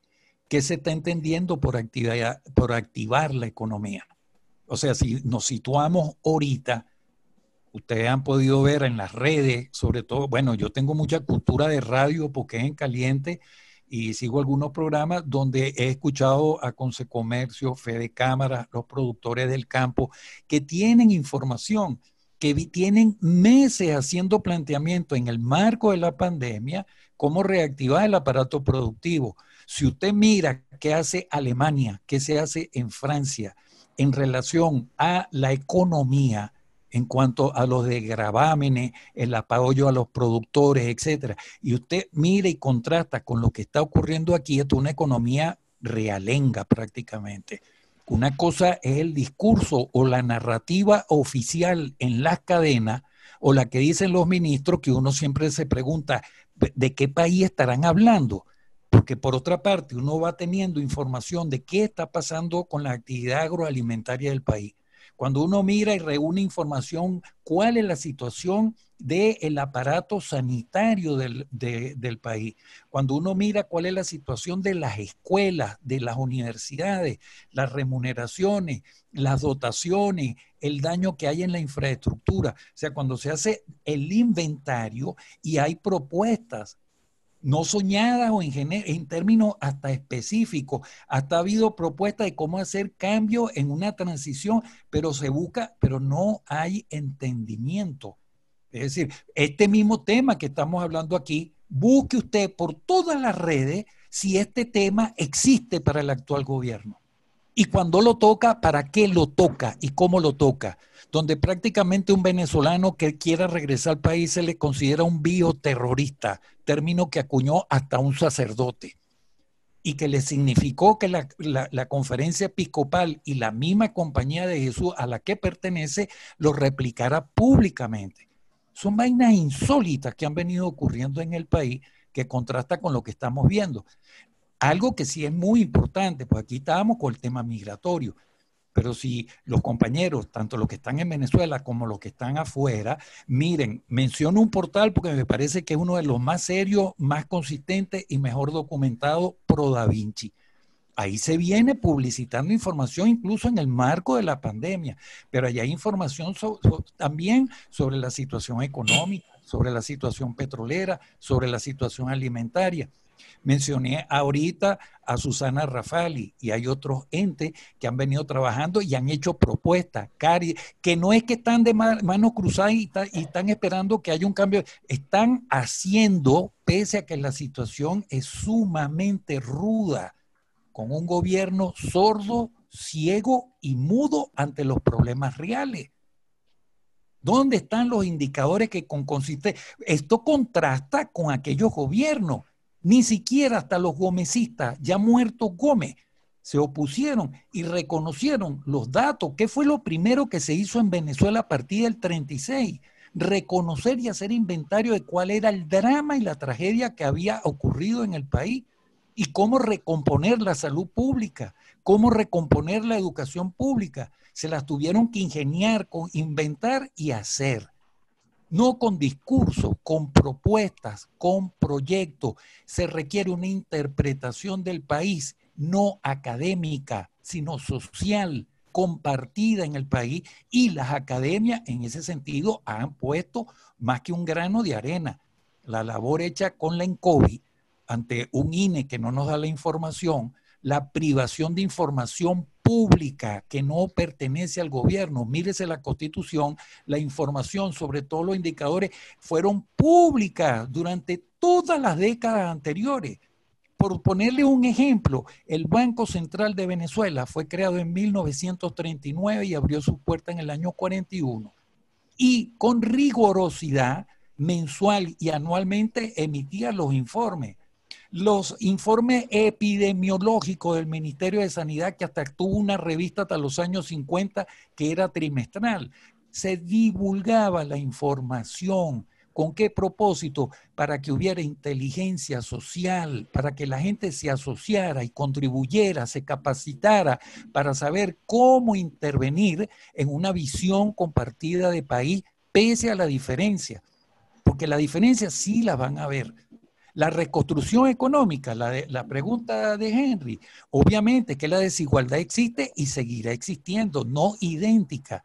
Es decir, el problema no es que si se activa la, economía, habrá una nueva diferencia social. Primero, ¿qué economía vamos a hacer? ¿Cuáles son los incentivos que se, que se establezcan para reconstruir la economía del país? Aquí hay que dejar de satanizar eso que se llama inversión privada que se le ha satanizado mucho. Y cuando usted mira en este país, en el siglo XIX, hoy un término que parece muy moderno, emprendimiento, vaya a ver en el siglo XIX y a principios del XX qué significaba ser emprendedor en Venezuela. Y sin contar con el Estado y cómo se fueron haciendo las cosas. Después fue que el Estado comenzó a intervenir hasta llegar hasta esta totalización, un Estado invasivo, interventor y destructor de la institucionalidad paradójicamente que lo había sostenido en el tiempo y que había hecho posible condiciones y calidad de vida en el país. Por último, si para ser atractivo este país hay que eh, restablecer condiciones para vivir, no para sobrevivir. Tiene que haber condiciones para una mejor vinculación social entre los venezolanos. Y algo que es clave, cómo se amplían las posibilidades para vivir en este país? Esa es la gran pregunta que yo me haría si tuviera entre los 15 y los 29 años y no me quisiera ir de Venezuela, que yo pueda contar con la posibilidad de yo vivir aquí como quiero hacerlo, con disfrute, con buena vinculación, con una interpretación de la vida y no lo que les ha tocado vivir, que lo único que han conocido es esta crisis. Me estoy refiriendo particularmente a los que tienen entre 15 y 29 años comenzaron a saber y a padecer y reconocer los problemas del país hace 10 o 15 años atrás nada más, cuidados y menos, y que tuvieron que interrumpir esta situación. Y un elemento grave, pues aquí, aquí se dejó de hablar, pero eso porque se haya dejado de hablar no quiere decir que el problema siga vigente. El embarazo temprano adolescente en el país. Emilio yo le decía, la palabra abuela o abuelo, parece que a todos los que me están escuchando le suena una persona como la edad que yo tengo, 69, que soy abuelo de tres nietas que no conozco sino virtualmente porque están en el exterior. Pero resulta que aquí en este país tenemos abuelas que tienen, oíganlo bien, menos de 30 años de edad y que si la hija tuvo un embarazo temprano y cuidado si antes de los 15, a los 14, a los 13 o a los 16, 17, dejó al carajito aquí y es la que salió afuera para ver cómo manda. Aquí tenemos un severo problema de cómo impacta la, la migración a eso que siempre se ha hablado de que la familia es la célula de la sociedad. Bueno, ¿qué ha pasado con esas células hoy en el país? ¿Cuál es la situación de los hogares? Y los hogares es la unidad micro, más pequeña no solamente de la economía, sino de la organización de una sociedad, de las relaciones personales familiares, interfamiliares, interpersonales, intergeneracionales. Y en esa relación, ¿cómo se relaciona con el Estado? La población no debe estar al servicio del Estado, el Estado al servicio de la población. Y eso lo entendió muy bien la generación del 38.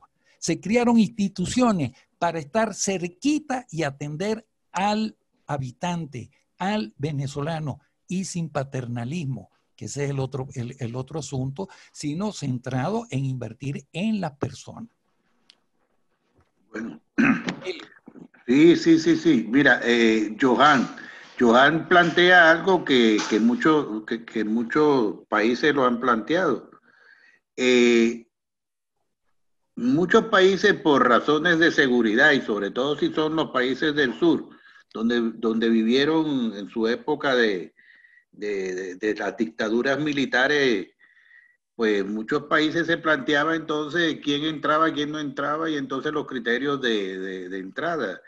Y hoy no tienen que ser solo los países del sur, también todos los países se plantean, bueno, ¿quién puede entrar? ¿Por qué? Porque hay ese concepto que de alguna vez nos, ustedes me escucharon hablar del óptimo de población. O sea, el óptimo de población es cuántos recursos yo tengo para satisfacer adecuadamente a una población o cuántos recursos yo tengo para tener guardado para en, la eventualidad de que haya un desastre natural, yo pueda inmediatamente rescatar tal cosa. O cuánto. Entonces allí hay esa relación población-recursos que a muchas personas no les gusta para mantener un tipo de bienestar.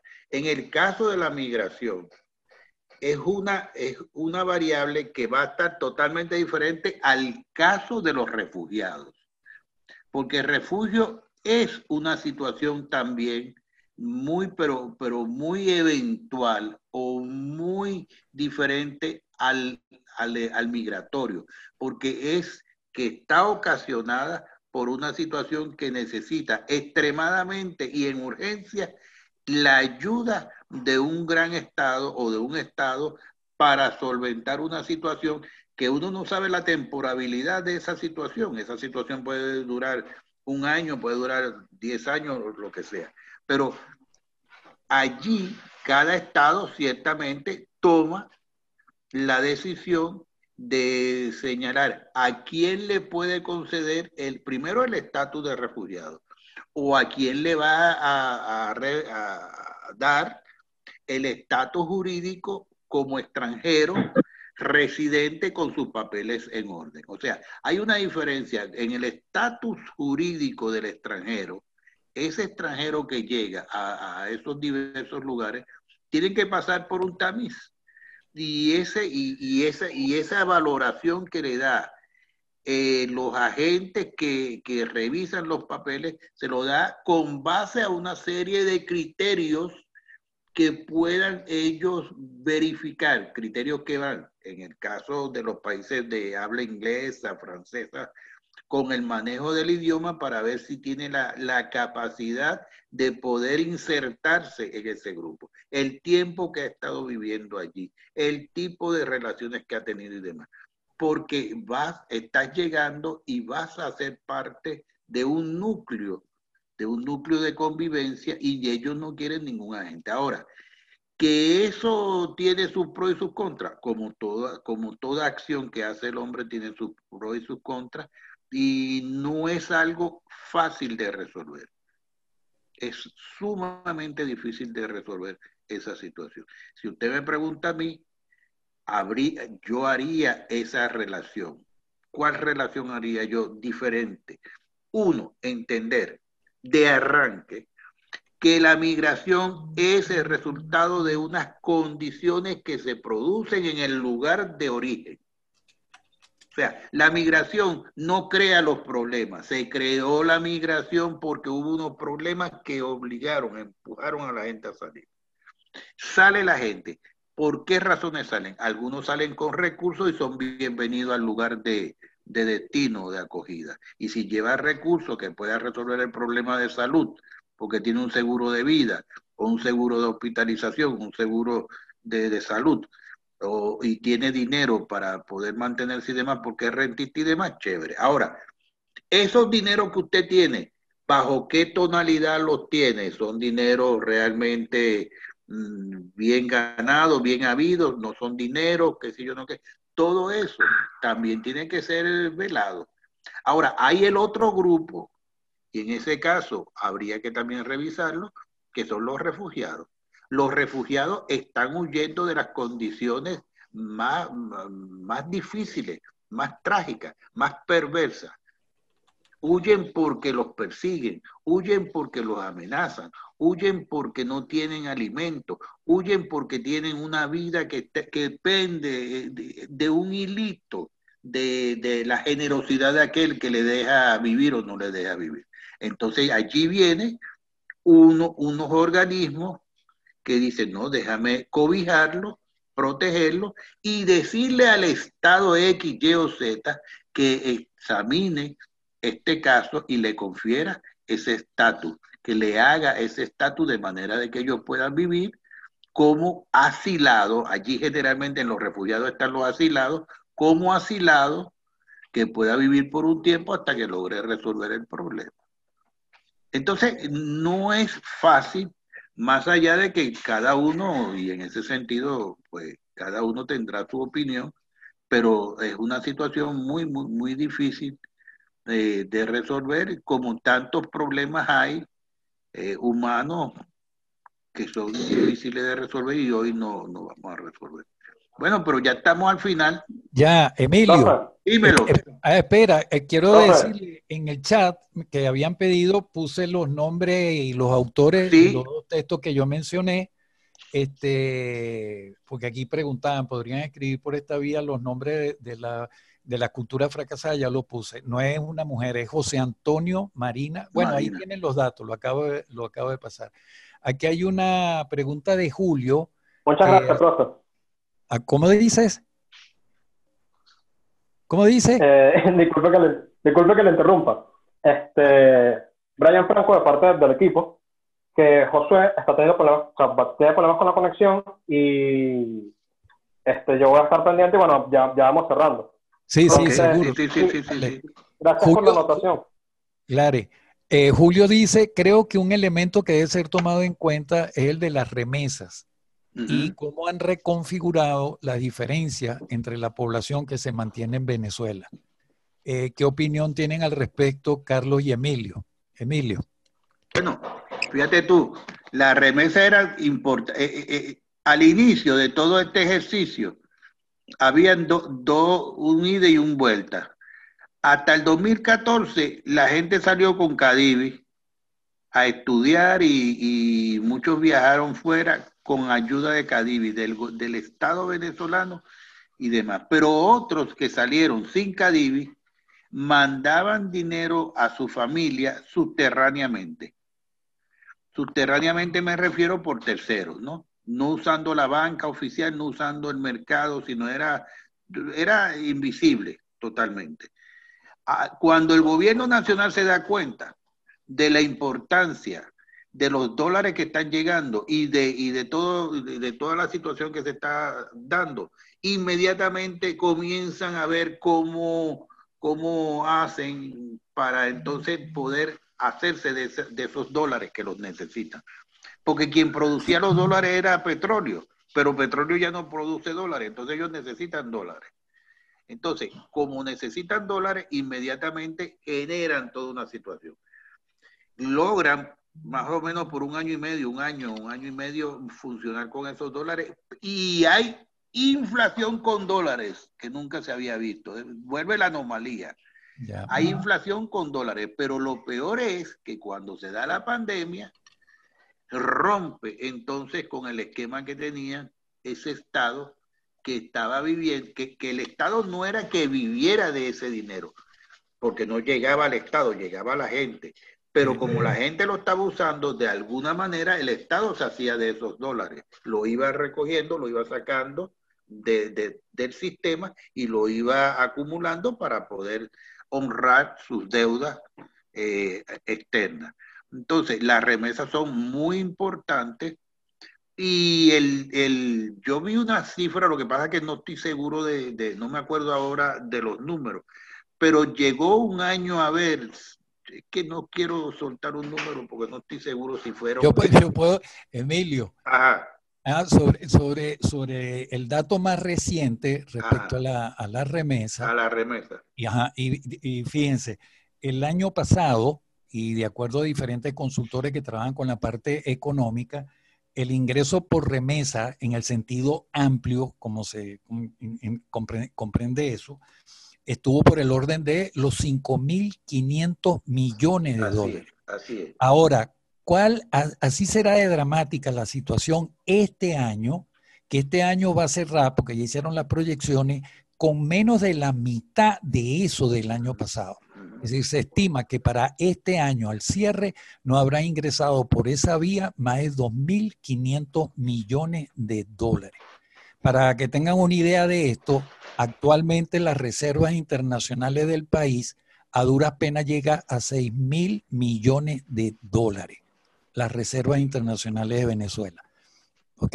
Es decir, que el año pasado ese, eso que se llama remesa por 5.500 millones era casi más del 70% de las reservas internacionales que, que, había en el país, jugando un poco con, con, estos indicadores. Lo que significa que quienes dependían de lo otro, eh, otro dato reciente, alrededor de un 56% de la población en Venezuela está manejando dólares directamente por diferentes vías. Es decir, Carlos, aún más. Son algunos, algunos de los datos eh, más calientes, pues recientes que tenía por acá al respecto. Di, Emilio. Fíjate, este, se estaba mandando mensualmente una media de 69 dólares por hogar. O sea, uno dice 69 dólares es algo, no es nada o es mucho. 69 dólares por hogar. Ciertamente, eso es una media. Eso quiere decir que habrán hogares que recibirán 200 y otros recibirán 10 dólares. Así eh, habrá de todo. Pero 69 dólares mensualmente y con eso era que la gente medio se, tú sabes, se bandeaba para ir pasando día a día. ¿Ah? Porque... Bueno, te digo... Y con todo eso hay hiperflación. Bueno, pero te digo, la canasta alimentaria ahorita, eh, eh, con cifras julio-agosto, está alrededor de los 240 dólares. Imagínate. Mensuales. Ah, pues. ¿Ok? Es decir, eh, no hay hiperinflación en dólares, la hiperinflación está aquí adentro. Obviamente, lo que sí ocurre es que la cantidad de dólares que se utilizaban el año pasado o meses atrás, hoy se requieren más dólares. ¿Verdad? Pero el dólar no se deflacta ni, ni sube, el dólar, el dólar está ahí, pues. No, no, no es, no es la, la, moneda nuestra y sin embargo circula aquí desde un mototaxista hasta un, un tipo que trabaja en una bomba de servicio, o sea, cualquier pintado tiene dólares. Eso me gusta. Las transacciones en todas partes con dólares. En Araira, que es un pequeño pueblito que está después de Guarena, en un mercado abierto, hablo de esto porque mi hermano vende ahí casabe en bolívares y la gente se le presenta a comprar con dólares y él no tiene dólares y él lo que necesita es efectivo en bolívares para otras cosas que tiene que hacer. Ese tipo menudo, pues, de lo que está ocurriendo en la microeconomía y que nutre lo que es la macroeconomía y donde hay otros indicadores, pero bueno, no es, eh, eh, entra aquí de refilón, pero que tiene que ver con los mecanismos de sobrevivencia porque ciertamente es dramático y se está dramatizando así que el año pasado, que era un oxígeno, esos 5.500 millones de dólares que entraban por diferentes vías, ahora va a entrar, es casi la mitad de eso. Y tenemos que una pensión en el país son 400 mil bolívares, cuando una harina pan casi vale eso por poner, pues entonces ya nos diríamos en términos de lo que son algunos de los indicadores de cómo están sobreviviendo los hogares, cómo, ahí se mencionaba una de las preguntas, cómo están haciendo los viejos, los ancianos, y que se quedaron con niños o con jóvenes y que dependen de un recurso que les pueda venir de fuera o no, o no, o no pueda entrar. Así es. Bueno, vamos a ir despidiéndonos, profesor. Este. Escucho. Ya José apareció, no sé, apareció. Sí, sí. Tuve muchas muchas fallas de, de, conexión con el internet y se fue la luz por acá también, entonces bueno. O Juan, y de, que... paso, muy agradecido. Eso es mi última intervención. Darle las gracias y a todos los que permanecieron eh, hasta esta hora, que, que, son, fueron casi todos, este, por la atención que nos han prestado a Emilio y bueno, a este servidor para compartir con ustedes algunas inquietudes respecto a la temática. Gracias, muchísimas gracias. Agradecidísimo, profe. no, profe, agradecidos con ustedes.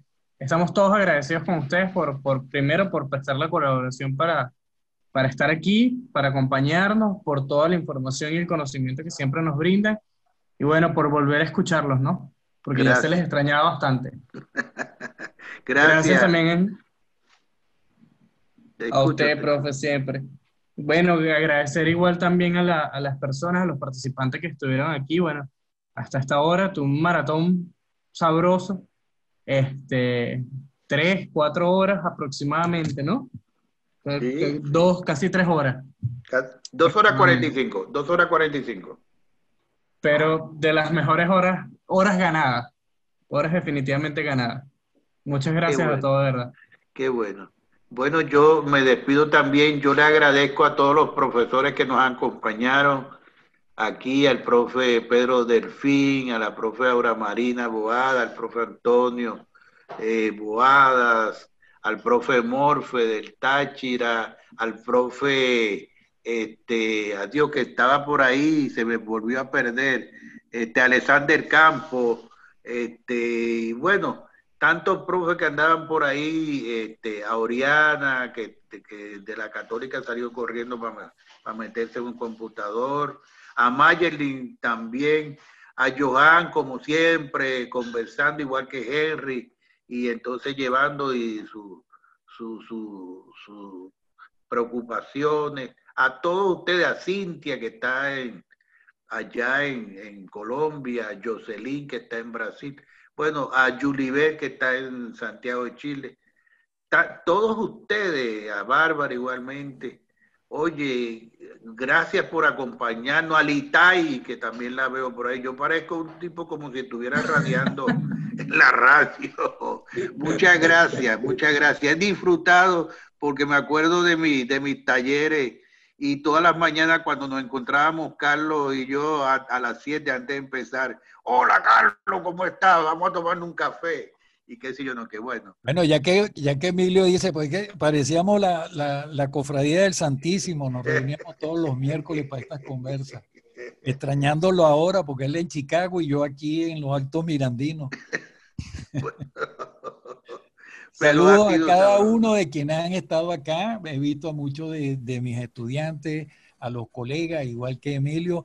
De verdad que ha sido muy grato poder compartir con ustedes en medio de estas circunstancias. Un gran abrazo y saludos, pues. Un saludo, gracias por todo a todos ustedes. Gracias, gracias Josué, a Plural y a todo y a todo tu grupo, pues muchas gracias y tú sabes que estamos para apoyarlo siempre. Gracias a ustedes, profe. Igual estaremos, eh, los invitamos a estar pendientes de las redes de nosotros, porque bueno, eh, vamos a seguir creando espacios para conversar, compartir y reflexionar. Gracias, profe. Un saludo. Saludos. Gracias, gracias. Buenas noches. Feliz fin de semana.